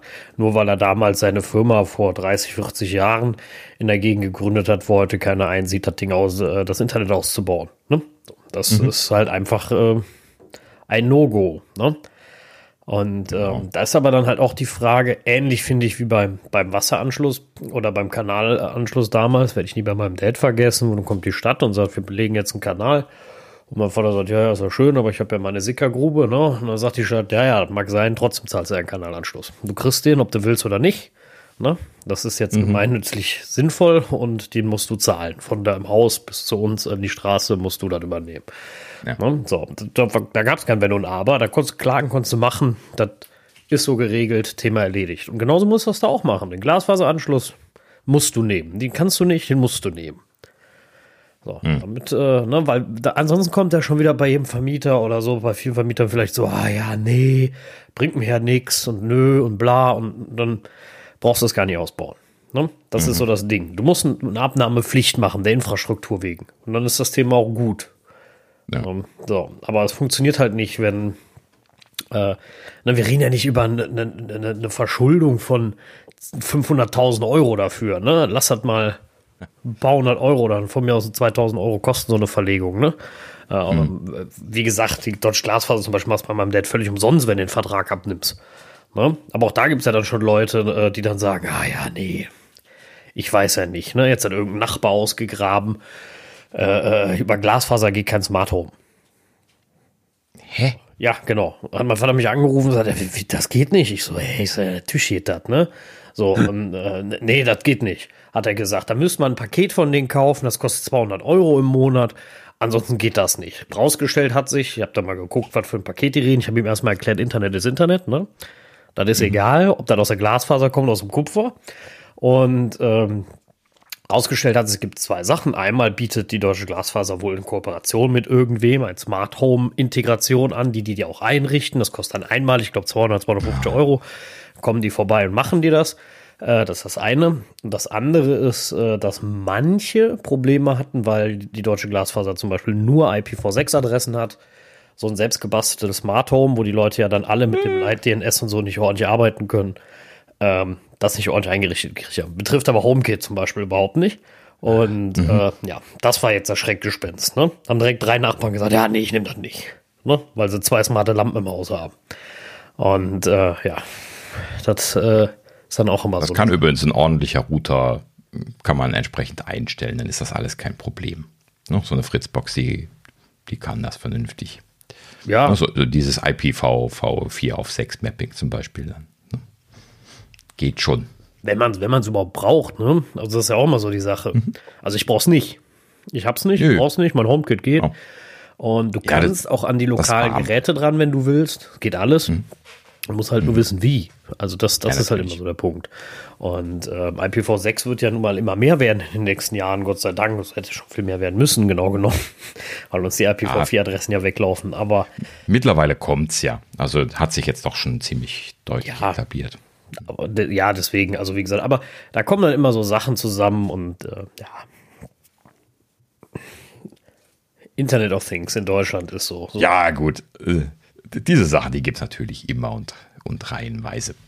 Na gut, so, ja, also so viel zu äh, Streamon würde ich sagen, ähm, um vielleicht gerade noch zu erklären, was da, was da passiert ist. Ne? Also die Bundesnetzagentur, äh, die hat da jetzt eine Entscheidung ähm, veröffentlicht und äh, sie beziehen sich da jetzt auf eine Gerichtsentscheidung vom Europäischen Gerichtshof. Das hatten sie ja abgewartet, deswegen hatte sich das Ganze so lange hingezogen, weil sich das ja bis an den Europäischen Gerichtshof dann jetzt äh, eskaliert hatte. Und jetzt gab es ja dann die Finalentscheidung, dass das nicht rechtens ist und dementsprechend hat dann jetzt die Bundesnetzagentur dann jetzt äh, Telekom Stream On, Stream On genauso wie Vodafone Pass. Bei Vodafone gibt es ja genau dasselbe in Grün. Ein bisschen was anders haben sie das ausgelegt, aber effektiv ist das auch so eine, so eine Paketgeschichte äh, gewesen, wo man irgendwie Pakete kaufen konnte, wo dann äh, die Sachen entsprechend drin waren, ähm, die man benutzen wollte. Und die konnte man dann flat benutzen. Es, sind beides komische Konzepte gewesen. Ähm, und das äh, freies Internet und freies äh, Streamen von allem eigentlich das erwünschens, äh, das, das erstrebenswerte Ziel ist. Da haben wir ja auch schon einige Male drüber gesprochen. Wenn wir uns darüber unterhalten haben, brauchen wir nicht nochmal anfangen. Aber ja, gut, so. Also, äh, das ist jetzt dann damit erledigt. Ne? Telekom ist natürlich aus allen Wolken gefallen, wie sie das immer tun, wenn sowas passiert. ja, jetzt sagen sie, oh nein, schrecklich. Äh, wie konnten wir das nur erahnen? so, ey, das haben sie euch die ganze Zeit gesagt. ja, gut. Äh, nichts, nichts Unbekanntes für Telekom und Co. Aber ähm, ja, gut. Gibt es, glaube ich, sonst nichts weiter zu, zu sagen, oder? Nee, also ich glaube, äh, das äh, passt schon alles so. So ist mal abzuwarten, wie das ist. Da stand ja auch irgendwas von Kündigungen für Bestandskunden und ähm, keine. Ahnung, also was. Also ist natürlich auch die Frage, wenn ich jetzt den Vertrag abgeschlossen habe mit dem Hintergrund, dass das da drin ist und jetzt ist es weg. Äh, wie, wie, wie kann ich als Kunde darauf reagieren? Mir fällt ja ein Vertragsbestandteil nun mal weg. Habe ich dann ein Sonderkündigungsrecht oder nicht? Ja, ähm, Sicherheit. Ne? Genau, ich gehe auch ja. davon aus eigentlich, weil mein mhm. Vertrag wird ja nicht mehr erfüllt. Sie können es nicht, das mag alles sein, aber ne, muss man halt Ja, aber rechtlich gesehen ist es, ist es eine Vertragsänderung und die muss ja beidseitig akzeptiert werden. Dadurch gibt es ein, ein Sonderkündigungsrecht. Das ist ja dann die Möglichkeit, Nein zu sagen. Genau. Und dann bin ich mal gespannt, wie es ist. Genau. Richtig. Gut. So, dann haben wir das Thema abgehakt. Kommen wir zur äh, kleinen, aber ein kleines bisschen ausgestatteten Gerüchteküche. Ähm, und zwar, hier, Ming Chi Kuo hat natürlich getwittert. Ähm, und zwar, ja, genau genommen, beides Twitter-Geschichten dieses Mal. ähm, ja, aber wir fangen mit äh, Ming Chi Kuo an. Und zwar hat er getwittert, eine kleine Serie, drei oder vier Tweets waren es, glaube ich, ähm, über die Körpertemperaturmessung, die für die Apple Watch ansteht. Wenn wir uns dran erinnern, dann gab es letztes Jahr schon entsprechend die Gerüchte, dass die Series 7 diese Körpertemperaturmessung bekommen sollte. die letzten Endes auch gar keinen neuen äh, Sensor braucht, wo also einfach nur der existierende äh, Pulsmesser verwendet wird, um die Körpertemperaturmessung zu machen. Und letzten Endes äh, ist die aber nicht aufgeschlagen in der Serie 7. Und äh, da gab es keine großen Gerüchte zu und interessanterweise hat äh, Ming Kuo das dann hier jetzt ausgepackt, das Thema. Und zwar sagte er, äh, ihm wurde berichtet, dass dort damals ähm, das zurückgehalten, also man muss es vielleicht noch ein bisschen, bisschen ausholender erklären. Also äh, diese Körpertem Körpertemperaturmessung braucht keinen eigenen Sensor. Das, der eingebaute Pulsmesser, wie gesagt, kann das im Prinzip technisch, aber man braucht einen relativ ausgefuchsten Algorithmus, also die Software, die man verwendet, um dann letzten Endes die Messdaten auszuwenden, äh, auszuwerten. Und ähm, dieser Algorithmus, der sei äh, bei Apple durchgefallen bisher. Und deswegen hatten sie dann bei der Series 7 dann da den, den Rückzug gemacht und haben das dann dort äh, nicht offiziell als Feature ähm, äh, gemacht und halt eben zurückgehalten als Technologie. So, haben da natürlich jetzt weiter dran gearbeitet. Da wird dann irgendwie ein Team dran sitzen oder was und diesen Algorithmus entwickeln. Das ist eine Sache, die ja dann, weil es in Software gemacht wird, im Prinzip eigentlich beherrschbar ist.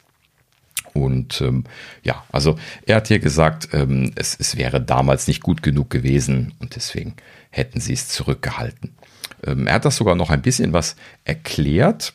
Und zwar ähm, das, was man jetzt hier bei einer Temperaturmessung typischerweise misst. Zum Beispiel, wenn man jetzt hier so ein Ohrfieberthermometer verwendet, wie ich das jetzt hier für Töchterchen zum Beispiel im Einsatz habe. Ja, das ist dann zum Beispiel ein Infrarotthermometer. Das ist ja quasi auch diese Technologie, die die Apple Watch auf der Rückseite hat. Ne? Die haben ja da zwei unterschiedliche Varianten von Leuchtdioden. Das eine ist Infrarot und das andere ist so, ein Grünton. Und äh, damit können Sie im Prinzip dann auch die Temperatur messen, aber anders als der, ähm, der Fieberthermometer, der ins Ohr gesteckt wird, messen Sie halt eben nicht die Kerntemperatur, also im, im Inneren des Körpers. Dafür muss man irgendwo an irgendeinem Loch rein und das kann die Apple Watch logischerweise nicht, weil sie ist am Handgelenk. So, ist jetzt schwer, die irgendwie ins Ohr zu stecken, ne, zum Messen. Und ähm, deswegen, also diese, diese Ohrtemperaturmesser, die sind super präzise ähm, haben natürlich auch ihre Messfehler. Wenn man gerade vorher auf dem Ohr gelegen hat, dann haben, haben die Kinder da auch ziemlich schnell mal ziemlich Fieber, wenn man da äh, kurz nachdem sie sich gedreht haben, dann da die Temperatur misst. Aber das normalisiert sich relativ schnell wieder. So, und ähm, hier an der Stelle Jetzt am Handgelenk kann man halt eben nicht die Kerntemperatur direkt messen, sondern nur die Oberflächentemperatur. Und die Oberflächentemperatur, die kann halt eben sehr stark schwanken. Man denke mal an so Szenarien wie es ist draußen 40 Grad im Schatten, drin bin ich in der gut klimatisierten kalten Umgebung von einem Klimaanlagensystem, von einem, äh, von einem Büro oder sowas. Und jetzt gehe ich raus von drinnen nach draußen. Dann macht das Boom. Man hat da plötzlich einen Temperaturunterschied von 30 Grad. Und äh, die Oberflächentemperatur macht natürlich dann dort einen brutalen Ausschlag. Ne? Das kann man sich vorstellen. Also von jetzt auf gleich springt das dann von, von gekühlter Raumtemperatur auf 40 Grad im Schatten.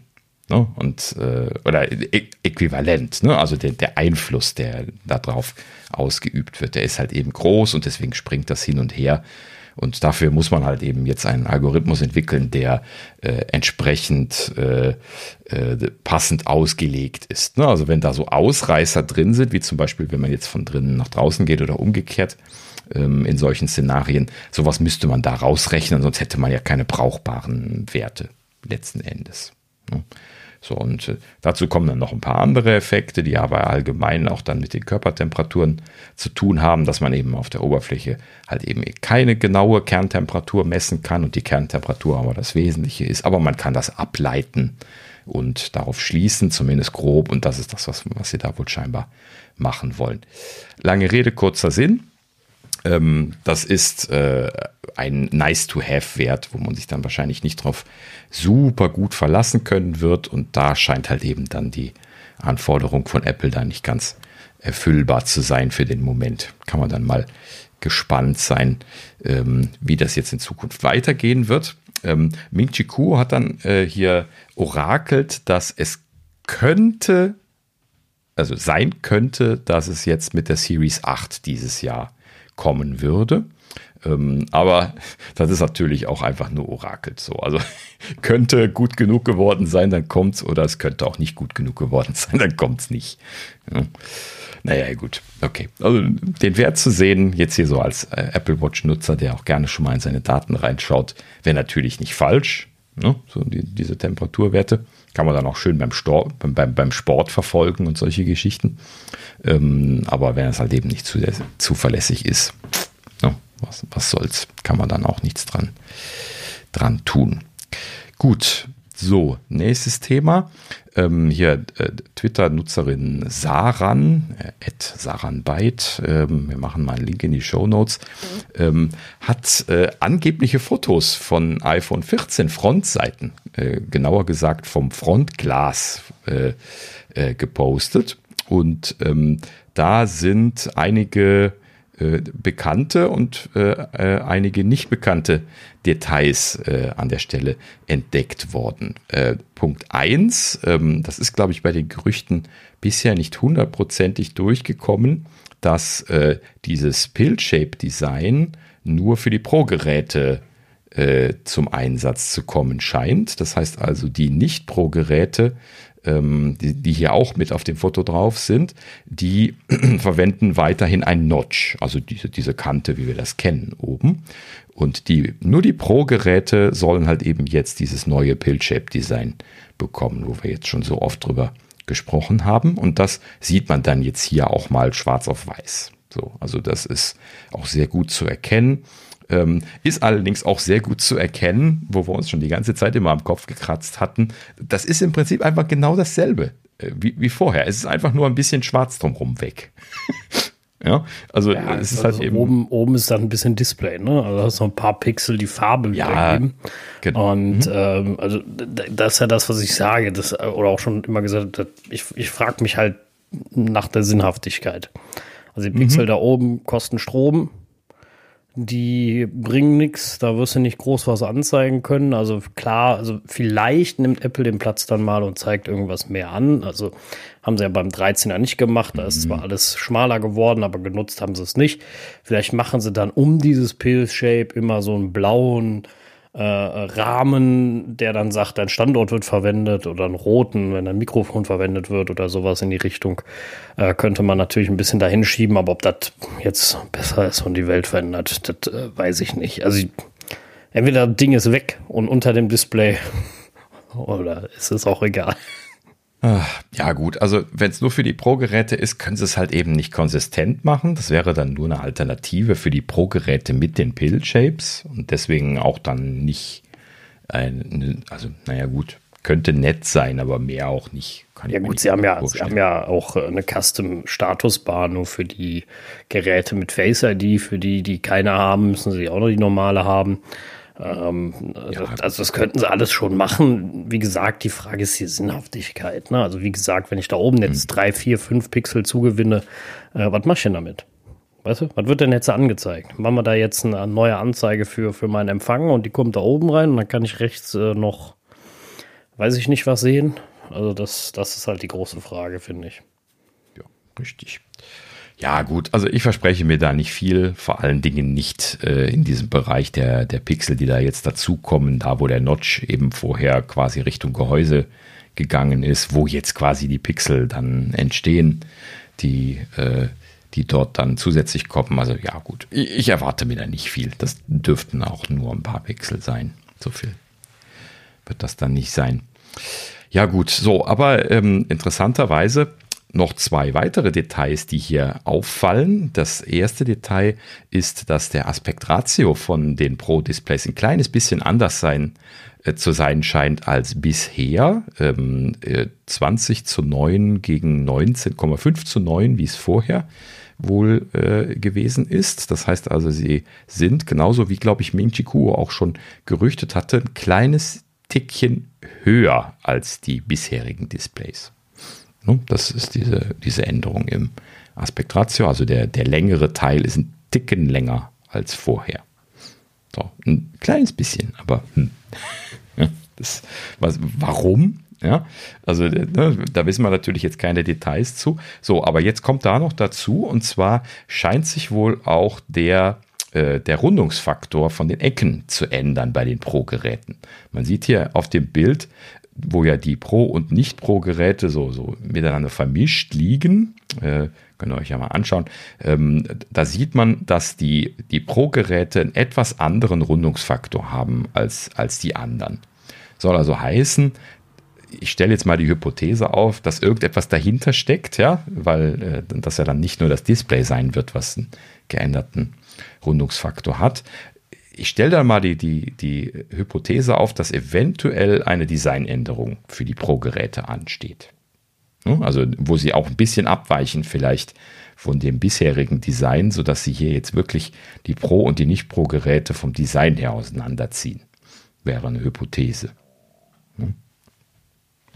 Also, sollen wir mal schauen, was dabei rauskommt. Das ist ja alles jetzt wirklich ganz frisch. Ähm, und natürlich kann das auch einfach trügen, ja, äh, optisch, äh, einfach nur irgendwie eine, eine, Verzerrung oder sowas vom Bild sein oder sowas. Aber äh, ja gut, also wenn das stimmt, dann steht da irgendwie eine Kleinigkeit an. Äh, wäre ja nicht falsch, ne? Also wenn ein bisschen was differenzierter als einfach nur äh, hier Alu versus Stahl äh, was viele Leute sowieso nicht erkennen können, wenn sie sie direkt nebeneinander liegen haben, wäre vielleicht nicht falsch. Ne? Was, was würdet ihr euch da so wünschen, wenn ihr, äh, wenn ihr euch was wünschen könntet? Das ist die große Frage. Also ich wünsche mir nicht viel. Also Doch, ich wünsche mir das iPhone Mini. Ah, Na, genau das wirst du nicht kriegen. weiß, ich weiß, ich weiß. Ich fürchte es auch. Also ich hab's ja, hab's ja schon fast aufgegeben. Ich behalte meinen Zwölfer erstmal. Alles gut. Ach ja. Naja, gut. Okay. So, so viel dazu. Ähm, könnt ihr euch ja mal anschauen. Gut, ja, dann äh, die gute alte Update-Sektion gibt es auch noch. Äh, ganz kurz hier Verkündung lediglich hier. Die AirTags haben ein Update bekommen. Doch. Äh, äh momentan passiert ja nicht viel bei den regulären Updates. Deswegen hauen sie dann irgendwie immer äh, äh, solche Sachen raus. Also äh, die AirTags haben hier irgendwie ein Update gekriegt von 1A äh, 291 auf 1A 301, also irgendwie drei, nee, 13, 10 Builds weiter. So. Ähm, also ein kleines bisschen was haben sie da wohl scheinbar gemacht. Für die kleinen Geräte sind 10 Builds schon ein bisschen. Ähm, konkrete Verbesserungen sind nicht so wirklich durchgesickert, aber eine Sache äh, wurde äh, gesagt, und zwar ähm, das, was sie letztlich angekündigt hatten, dass sie die Geräusche lauter machen wollen. Das haben sie wohl in diesem Update jetzt umgesetzt. Ähm, das hat Apple nämlich kundgetan, äh, dass sie das jetzt umgesetzt hätten. Sie haben wohl äh, mit äh, was auch immer für einem Trick, wahrscheinlich irgendeinem ähm, äh, Soundtrick, ähm, da die, die Lautstärke von den Geräuschen erhöht. Also sie haben wohl das Geräusch leicht verändert und haben auch die Lautstärke erhöhen können. Ähm, da würde ich es als Techniker gerne mal, äh, gerne mal sehen, wie sie das getan haben. Da gibt es nämlich bestimmt spannende Techniken, mit denen man das irgendwie audiotechnisch machen kann, äh, dass die Geräusche lauter erscheinen, aber trotzdem der Lautsprecher nicht wirklich lauter äh, sein kann. Sie werden den ja vorher auch ausgereizt haben, nehme ich mal an. Ähm, aber na gut, vielleicht sickert das mal durch. Ähm, prinzipiell sollen die AirTags lauter geworden sein. Und das ist ja eins der Dinge, die äh, angekreidet äh, worden sind, was die AirTags anging. Hm. Ja, gut. Ähm, Apple sagte, ähm, derzeit äh, wird das äh, gestaged ausgerollt. Momentan wären nur ein Prozent der AirTags äh, aktualisiert. Ähm, ehrlich gesagt, ich habe noch nicht nachgeschaut, hat mal einer von euch schon geguckt, ob ihr keine, keiner, keiner meiner AirTags. Ich habe eben nachgeguckt. Mhm, Sind alle okay. noch auf der alten Firmware bei mir ganz fleißig. Da hat sich äh, nichts getan. Mhm, okay. Bin auch sicher, das dauert. Nicht mal die AirTags, die ich täglich dabei habe. Nicht mal die. Mhm. Ja, ich habe auch noch die alte. Ja, genau. Bei allen dreien. Ja, genau. Mhm. Ja, nö, also äh, nicht, nicht unter den 1%. Hätte ich jetzt auch nicht erwartet. Ähm, wäre schon was Besonderes. Ähm, aber ja, gut. Also äh, werden, werden wir dann mal ausprobieren, wenn die dann eintrudeln. Ähm, scheinbar äh, haben sie da irgendwie, wie ich eben schon sagte, so ein bisschen was ein Stunt gemacht. Vielleicht wollen sie wirklich verifizieren, dass das ordentlich funktioniert, auch in der Breite und so. Deswegen könnte sein, dass sie da was vorsichtig sind jetzt gerade. Na gut. Ja, wir werden mal einen Blick drauf halten. Gut. So, dann äh, haben wir tatsächlich noch mal ein kleines bisschen was äh, sonstige Sektion diese Woche und zwar hier äh, Mac Rumors äh, berichtete äh, eine neue Auswertung von Stat Counter. Stat Counter ist ja auch wieder so eine, eine ähm, Organisation, die hier irgendwie äh, äh, ja, Nutzungszahlen erfasst, ne? also so irgendwie hier statistische Dinge erhebt. Und äh, laut StatCounter, das berichtet hier MacRumors, ähm, hat Microsoft Edge jetzt offiziell den Safari überholt ähm, äh, und auf Rang 3 ja, verwiesen. Ähm, und äh, ja, wir hatten ja letztlich schon mal drüber gesprochen, dass das äh, gerade ansteht. Ähm, ich finde das ein bisschen was einen, einen traurigen Moment. Äh, also, nein, ja, genau. Ne? Also, äh, hätte nicht sein müssen, Apple. Ne? Wenn ihr euch ein bisschen angestrengt hättet, äh, hätte das eigentlich nicht sein müssen. Safari ist irgendwie schon spürbar ins Hintertreffen geraten an manchen Stellen. Das äh, hatten wir ja auch schon diskutiert. Ähm, ist jetzt nur das äh, Zeugnis davon, dass Microsoft da wieder äh, Oberhand äh, bekommen hat. Vor allen Dingen äh, habe ich hier jetzt allgemein nochmal Zahlen gesehen und das muss ich nochmal gerade einmal besprechen, weil das ist schon brutal, wenn man sich das anguckt. Ähm, so, wir haben jetzt hier erstmal den äh, Global Desktop Markt. Das ist quasi ne, nur Desktop-Geräte. Ähm, da hat der Edge jetzt den Safari überholt. Da ging es aber auch das letzte Mal, als wir darüber gesprochen haben, drum. Und da ist es jetzt tatsächlich so, und diese Zahl muss man sich vor allen Dingen mal verinnerlichen, Chrome liegt aktuell bei 66,64 Prozent im Desktop-Markt. Ne? 66 Prozent. Ja, das, das ist volle Dominanz. Anders kann man das ja, nicht sagen. Absolut. Das ist schon äh, fast ein, äh, äh, ein, Monopol. Also 66 Prozent. Ich, ich sag fast. aber es geht in die Richtung. Ja, ich sag genau. ja fast. Hm. Also das ist schon, schon sehr, sehr brutal. Was mich aber auch nicht wundert. Ne? Ich meine, ich kenne fast keinen, der äh, jetzt nicht den Chrome verwendet, wenn ich äh, irgendwie eisern gegen Google oder so, aber dem Rest, ne, wo wir schon drüber gesprochen haben, Datenschutz ist mhm. egal. Und äh, ja, und sind wir mal ganz echt, der Edge ist auch nichts anderes als der Google Chrome. Richtig. Genau, ne? genau. Wir haben da quasi den Google Chrome ja nur geforkt und, und, und Microsoft reingeschrieben und das war. Im Grunde ist das ja nichts anderes, ne? wenn man es mal genau nimmt. Genau. Aber man muss sich auch noch mal die Verhältnisse angucken. Ne? Also hier Chrome 66,6 Prozent, Edge 10,07 Prozent. Die sind jetzt gerade über die 10 Prozent dadurch. Safari 9,61 Prozent. Hat übrigens auch ein ganz kleines bisschen zugelegt, aber nicht viel. Ähm, dann äh, Firefox 7,86 Prozent. Die sind dann schon noch mit Abstand wieder hinter Safari, aber besser als ich gedacht hätte. Ja, letztes Mal hatte ich schon gesagt, so, wer, wer benutzt denn eigentlich noch Firefox? Ja, doch mehr, als ich jetzt angenommen hätte. Ähm, so, und dann kommt aber wirklich ein großer Abstand äh, hin zu Opera, der hier 2,43 Prozent hat. So. Und interessanterweise, StatCounter hat auch den Internet Explorer hier noch aufgeführt, auf dem letzten Platz mit 0,97 Prozent. Das sind dann die armen Irren, die immer noch IE6 benutzen. äh, Wobei, also nee. Windows 95 rechnen. Das ist, das ist garantiert ja, genau. von, von, von der Firma noch so vorgegeben. Meinst du, da gibt es immer noch welche? Ja, Damals gab es das ja echt dauernd. tausendprozentig. Ich bin ja. mir ganz sicher, dass das so ist.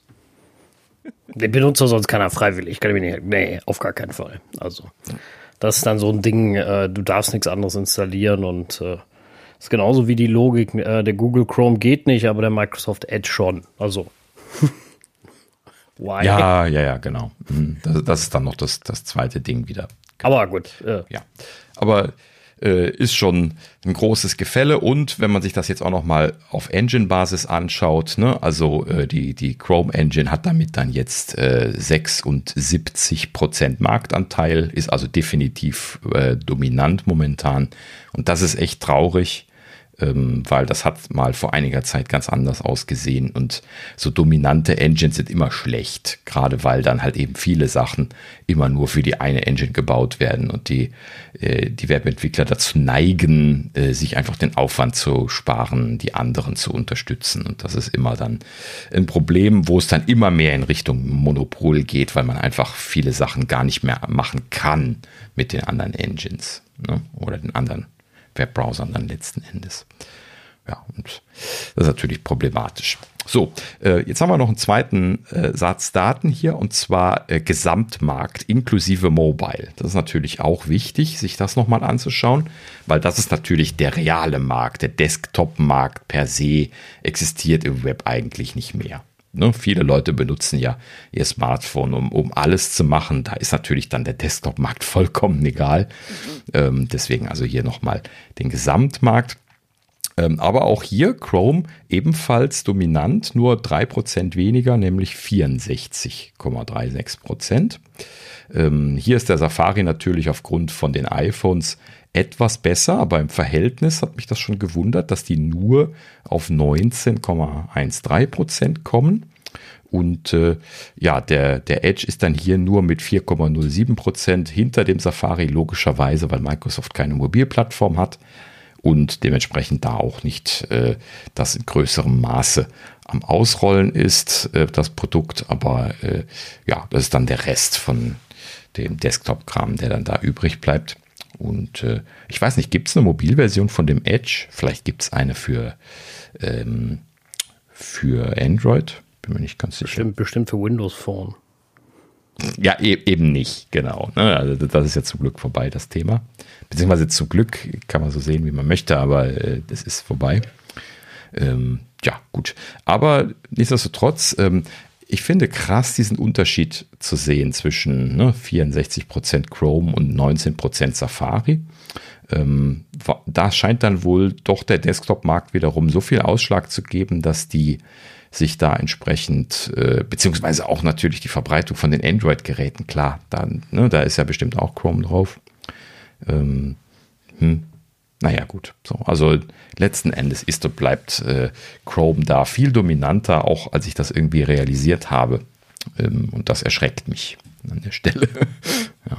Also ich werde definitiv kein Chrome benutzen, aber das Thema haben wir ja auch schon häufiger besprochen. Ich äh, äh, weigere mich da mit Händen und Füßen Google meine Daten zu geben, äh, überflüssigerweise. Und äh, ja, ich würde mir wünschen, das würden wieder etwas mehr Leute sagen, als diese Statistik derzeit darstellt. Also hint, hint. naja, gut. So, ähm, ja, und dann hier noch ein ganz kleines Titbit. Äh, Roku ist jetzt zwar nicht super äh, ähm, bekannt in Europa, aber es gibt ja Roku-Geräte von manchen Anbietern. War das die Telekom oder wer Roku momentan verkauft? Irgendjemand verkauft Keine das Ahnung. oder? Ich meine, die Telekom war das, bin mir aber nicht ganz sicher. Ähm, ja, also äh, Roku hat jetzt, äh, nachdem sie ja schon äh, äh Apple TV Plus Unterstützung bekommen hatten, jetzt auch Apple Music Unterstützung in ihre Set-Top-Box reinbekommen. Also da äh, sieht man quasi jetzt konsequent, wie die Services-Sparte bei Apple halt eben weiter auch den Support auf äh, Third-Party-Produkten weiter vorantreibt, was natürlich Sinn macht für diese äh, Abo-Geschichten. Gut, so, das war das Sonstige. Dann bleibt uns nur noch der gute alte Rausschmeißer und natürlich mal wieder ein alter Bekannter. Facebook. ja, so. Also äh, der, der Klassiker mal wieder zum Ende Facebook und zwar äh, was, was Bekanntes. Wir haben vor, vor einem Jahr äh, uns noch darüber gewundert, dass sie es äh, aufgebaut haben. Jetzt stellen sie es wieder ein und zwar wirklich sehr schnell. Ähm, die Podcasts und Soundplattform, Soundbites, Podcasts und Soundbites. Ähm, also Podcasts, äh, sie hatten da halt eben jetzt äh, ungefähr vor einem Jahr, im, im Juni, hatten sie da ja ihre Podcasting-Lösung gestartet. Ähm, und äh, zusätzlich dann auch noch irgendwie mit Soundbites dann noch eine Schnipsel-Lösung äh, äh, präsentiert, wo man irgendwie Kurzschnipsel dann irgendwie online stellen konnte. Und äh, ja, zum Glück ist das total in die Hose gegangen, das Thema. Da bin ich sehr fröhlich. Also ich für mich persönlich. Und ähm, denn äh, das hatte ich ja damals dann auch schon gesagt, ne? also Podcasts auf so eine Plattform, das ist halt eben ein Albtraum, weil die wollen halt eben nicht ein offenes System, was die Idee von Podcasts ist. Ne? Und das ist natürlich äh, also äh, sind natürlich auch alles keine echten Podcasts gewesen und dieses ganze drum und dran, ja, äh, genauso wie bei Spotify, das sind auch keine Podcasts, das sind einfach nur Audio äh, äh, Serials, ähm, aber keine Podcasts, weil halt eben per Definition Podcasts ein offenes Format ist, wo jeder äh, eine App für schreiben kann, die das grabben kann und dann kann man es hören und dann ist gut. Und äh, ja, in dem Sinne freue ich mich also auch über jede proprietäre Plattform, die failt. So, letzten Endes. Also ja, vielen Dank dafür. ja, ähm, und ja, in diesem Sinne, ähm, also Facebook äh, stellt das jetzt ein. Zum 3. Juni wird der gesamte Bereich schon entfernt. Das heißt also, das muss wirklich getankt sein. Ansonsten machen sie das nicht so schnell. Ja, finde ich gut. Ähm, und äh, jetzt wird mal irgendwie sofort keine äh, Updates mehr, äh, keine neuen Sachen mehr einstellen können. Und der 3. Juni, das ist ja jetzt gerade mal ein Monat hin quasi gerade, ähm, ist also auch sehr schnell für so ein komplettes Abschalten. Ähm, also es gibt ja auch genug Alternativen. Also dass ja, es da jetzt genau. gefloppt ist, äh, mhm. war jetzt auch nicht so. Ich meine, gut, Facebook hat eine riesen Reichweite, aber dafür gibt es halt zu viele freie Sachen. Ist doch okay. Mhm. Ja, genau. Ja, äh, natürlich gibt es auch noch ein paar andere Dinge. Ich glaube auch wie bei äh, bei, bei Facebook dürfte die Aufmerksamkeitsspanne vom durchschnittlichen Feed-Scroller einfach nicht irgendwie zusammengehen mit Longform äh, wie, wie den Apfelnerds zum Beispiel. Und das ist halt eben ein äh, nicht kleiner Bestandteil von Podcasts. Ne? Klar, gut, es gibt auch viele kürzere Formate, aber äh, kürzer bedeutet ja dann immer noch 20 Minuten, 30, 40 Minuten, eine Stunde. Und das ist natürlich jetzt für Podcast, äh, für, für, Facebook äh, immer noch Wahnsinn, wo die Aufmerksamkeitsspanne wahrscheinlich ähnlich sein wird wie die bei YouTube. Ich habe jetzt gerade keine Zahlen im Kopf, aber das wird bestimmt auch nur wenige Sekunden sein im Worst Case. Na gut, so, also dass das nicht zusammengegangen ist, wundert mich nicht. Und äh, ja, in diesem Sinne hier damit dann der Rausschmeißer für heute. Und äh, ja, damit äh, Ach, machen wir die Tür zu für heute. Was haben wir jetzt geschafft? Äh, fast zweieinhalb Stunden mit auch wieder einer, einer Folge, wo es eigentlich nicht viel zu berichten gab. So ist das manchmal bei den Apfelnerds, ne? ja. Ähm, in diesem Sinne, ähm, ja, machen wir einfach die Tür zu, oder? Noch irgendwas zu ergänzen? Nö, also ich glaube, wir haben alles gesagt. Skript ist durch und äh, ja. Yay. Sehr gut. Okay, also in diesem Sinne, äh, vielen Dank fürs Zuhören. Ähm, ja, schaut auch das nächste Mal wieder rein. Ähm, und äh, bis dahin sagen wir wie immer auf Wiederhören. Ja, vielen Dank fürs Zuhören. Tschüss zusammen. Mach's gut. Ciao.